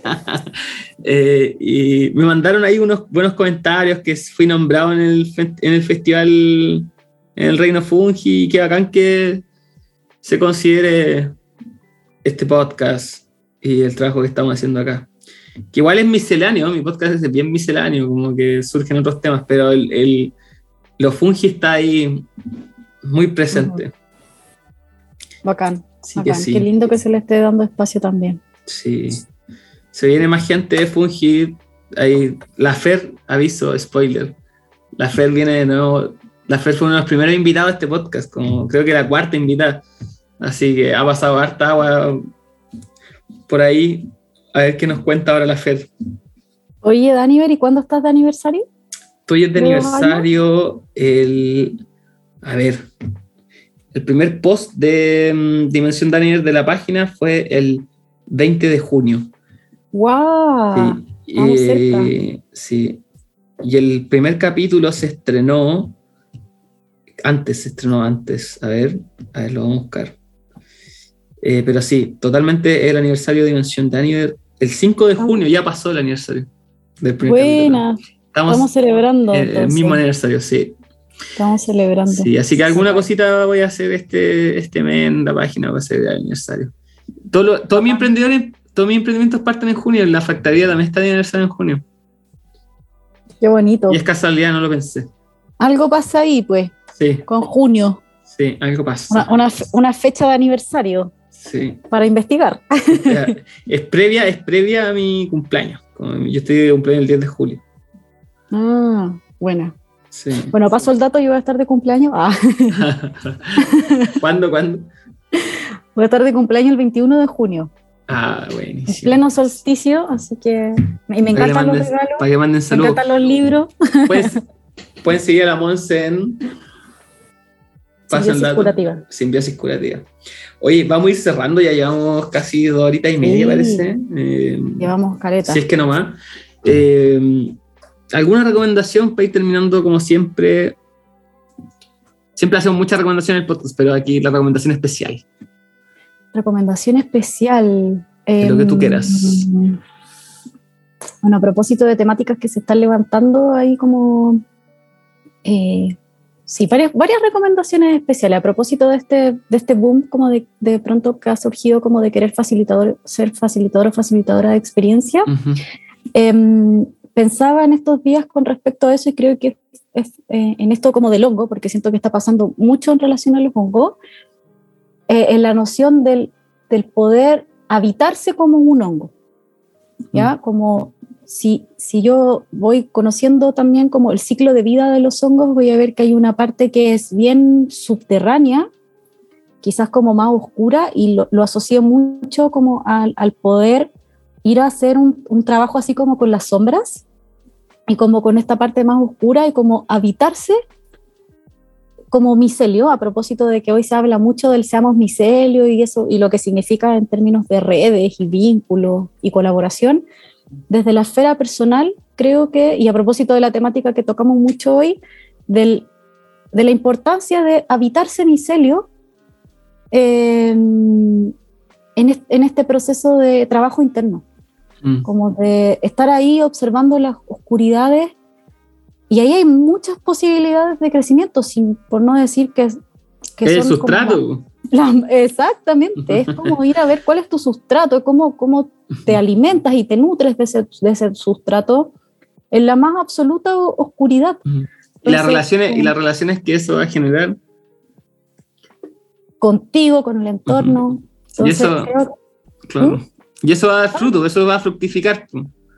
Exacto. Entonces, en esto de, de poder, digo, siento un llamado a esto, es como ya, bacán, seamos, seamos micelio primero en este llamado de pronto y veamos si después de todo ese proceso, eh, la- tu fructificación es desde ese punto de vista, o nuestra fructificación, porque de, de hecho me incluyo todo el tiempo ahí.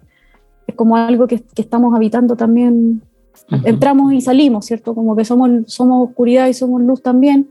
Entonces, eso como recomendación creo que sería súper bonito. Y hay una frase de Nietzsche que dice algo como de que los grandes cambios surgen lejos de las luminarias, Mm. como, como lejos de la parafernalia, como en, en esa oscuridad, en esa sombra, en ese espacio más sombrío. Entonces, muchas veces la gente pregunta, ¿cómo puedo hacer eso? Creo que, que quizás por ahí puede haber una respuesta, tal vez, del como, sé micelio, como habítate en esa oscuridad y ver, ve que surge desde ahí. Como quizás ahí también tú vas a poder encontrar la respuesta más que, más que querer encontrarla en alguien, porque yo en verdad no, no tengo esa, esa potestad y tampoco quiero tenerla, como del quién, quién, quiénes pueden y quiénes no. No quiero entrar ahí. Entonces, Claro. desde ahí eso. Y desde el punto de vista de lo que está surgiendo hoy también en relación a este gran movimiento, eh, creo que es fundamental activar el activismo. Mm. ¿ya? Eh, que también se viene como levantando en diferentes espacios, se están haciendo ahí algunas cosas eh, y de la importancia de poder visibilizar esos espacios y unirnos también en Nos esos falta, nos falta nuestro 40-20, nos- nuestro 4-20, weón. Lo tenemos, ¿Cuándo? es el 20 de septiembre. 20 de septiembre, ya se viene, se viene la marcha Fungi Se vienen cosas, se vienen cositas. y vamos, vamos a ir ahí todo en hongo a, a levantar las manos contra el guanaco. No lo sé. No, no lo sé, no lo sé. No sé si- estamos, estamos pensando ahí en algunas cosas porque en verdad existe, existe el día del hongo. Así Ya. como existe también el día de la microdosificación, existe el día de los hongos silocides y se están ahí pensando en hacer algunas cosas, pero independiente de si existe el día o no, creo que es como un, un- un trabajo así Ujú. cotidiano que nos toca también, que lo habíamos hablado en el podcast anterior, como también nos toca a veces como ser la cara visible y, Sí. y a veces puede que eso no sea tan tan No como rico buena onda, ¿cachai? No. Como tiene sus cosas, pero estamos aquí con todo el amor, yo siento como haciéndolo. Y libro, me gustaría recomendar uno que tengo acá, que es, no sé si puedes leerlo. Oh, O Misterios psicodélicos femeninos, de, de lo femenino. Hoy está sí, buenísimo. sí. Es un libro donde hay capítulos de diferentes autoras y autores y está buenísimo. Y bueno, acá hay un, hay un capítulo que habla de, que me gusta mucho, que habla de la red de, de activismo psicodélico feminista. Y me, me reflachó, sí, creo que bueno. Estáis pegada con esa palabra. Sí. Como el cachai del Cristian Toro, Sí. el podcast. Oye, sí, pero si es que no lo he escuchado ese capítulo, escúchelo porque es muy bueno. Cuando se le pasa la muletilla, el capítulo se pone muy bueno. Sí, está buenísimo, lo escuché entero. Gustó caleta. Sí, puedo recomendar este libro que, que trae muchas temáticas interesantes. Me, ha gu- me ha servido incluso para hacer procesos de integración de experiencia a ese level. buena. Y Buenísimo. mm, pasar el Repite dato, el nombre, nombre del Ah. libro. No. misterios psicodélicos de lo femenino. Misterios psicodélicos de lo femenino de. Es que son varias autoras Ah, ya. que, que me cuesta un poco pronunciar. Pronunciar el nombre. Ya, pero Misterios psicodélicos de lo femenino. Sí, ¿Dónde lo compraste? Lo compré fuera de. por, por Busca Libre. Busca libre. Sí, llegó de, de afuera. Buena. Sí, no sé si está ahí en PDF, pero buenísimo, está Buenísimo. Sí. Y pasarle el dato de. em, est- estamos recolectando hongos. Ah, no. estamos recolectando fondos porque em, eh, vamos a hacer un viaje Un viaje que tiene, que tiene así como intereses y fines muy, muy, muy importantes. Es un viaje fuera de Chile. Todavía no estamos, todavía no tenemos definido si es que queremos como hacer público el destino. ¿Y cómo van a Pero- recaudar fondos y no van a decir para qué? Para las, No, vacaciones, para las vacaciones de Azul Micelio en, en el Caribe. No, te imaginas. Así que hoy cabrón necesitamos fondos para un viaje, no les vamos a decir para dónde. No, no, o sea, se va a saber todo, pero Ya. el destino va a estar quizás un poco más incógnito y se va a saber quizás como más a futuro, Ah, pero estamos haciendo una, una rifa, así que para que nos puedan apoyar con eso para nuestras vacaciones. No, es broma. No, en verdad tiene un, un trasfondo súper, súper em, eh, importante y, y solemne y que tiene que ver con el trabajo de los hongos silocides. Entonces, Bueno. desde ahí eh, estamos recibiendo aportes de premios, ya nos han llegado hermosos premios. Así que la idea es como activar esta red de, de, de micelio que en algún momento se hizo con súper buenos resultados también en una rifa que le hicimos al, al SEBA, al fungitivo. Ujú. Así que eso, pues les paso el dato un poco de eso, a ver si también se animan a apoyar el, viaje y con donaciones o con compra de números. Eso. Sigan a la Monse, arroba simbiosis curativa, a el colectivo Azul Micelio. ¿Cuál es el Instagram del colectivo Azul Micelio? Eh, Fundación Azul Micelio. Arroba Fundación Azul Micelio. Sí. Y hoy- Y yo, ¿Mm? iba a decir otra, otra organización Sí, sí, en la que participo que amo mucho y me encanta porque siento que somos como las disidencias. Eh, Funginómades. No, es buenísimo. Sí, Funginómades. Muchas gracias a todos los que escucharon este podcast, un capítulo buenísimo. Buenísimo, lo Eh, disfruté mucho. Sí, bacán. Bacán, bacán. Me encanta esto de eh, hacer como un capítulo de nuevo con un invitado porque ya hay confianza, la conversación fluye mucho más y, y me gusta que como que va va avanzando, va avanzando la conversación. Así que muy feliz de tenerte nuevamente aquí, Monse. Gracias, un gusto como siempre y un gusto a todos los que escucharon también hasta acá. Eh, me gusta que hay gente que escucha el capítulo hasta el final, final. Eso habla bien de ustedes. Ah, eh, así que eso, síganme a radiodimensión.daniel, únanse a Patreon. Ahí subo también dos capítulos con video para que nos vean conversar. Nuestras caritas están en Patreon. Eh, y también voy a subir eh, capítulos exclusivos en Patreon, así que hay contenido exclusivo en Patreon. Pueden suscribirse desde los 5 dólares, que no es tanto, son 3.500 pesitos. Sale Dos latas de chela salen 500 pesos. Eso, Eso. maravilloso. Muchas gracias a todos. Buena- buenas noches, no soy ya súper tarde. chao, chao. Chao.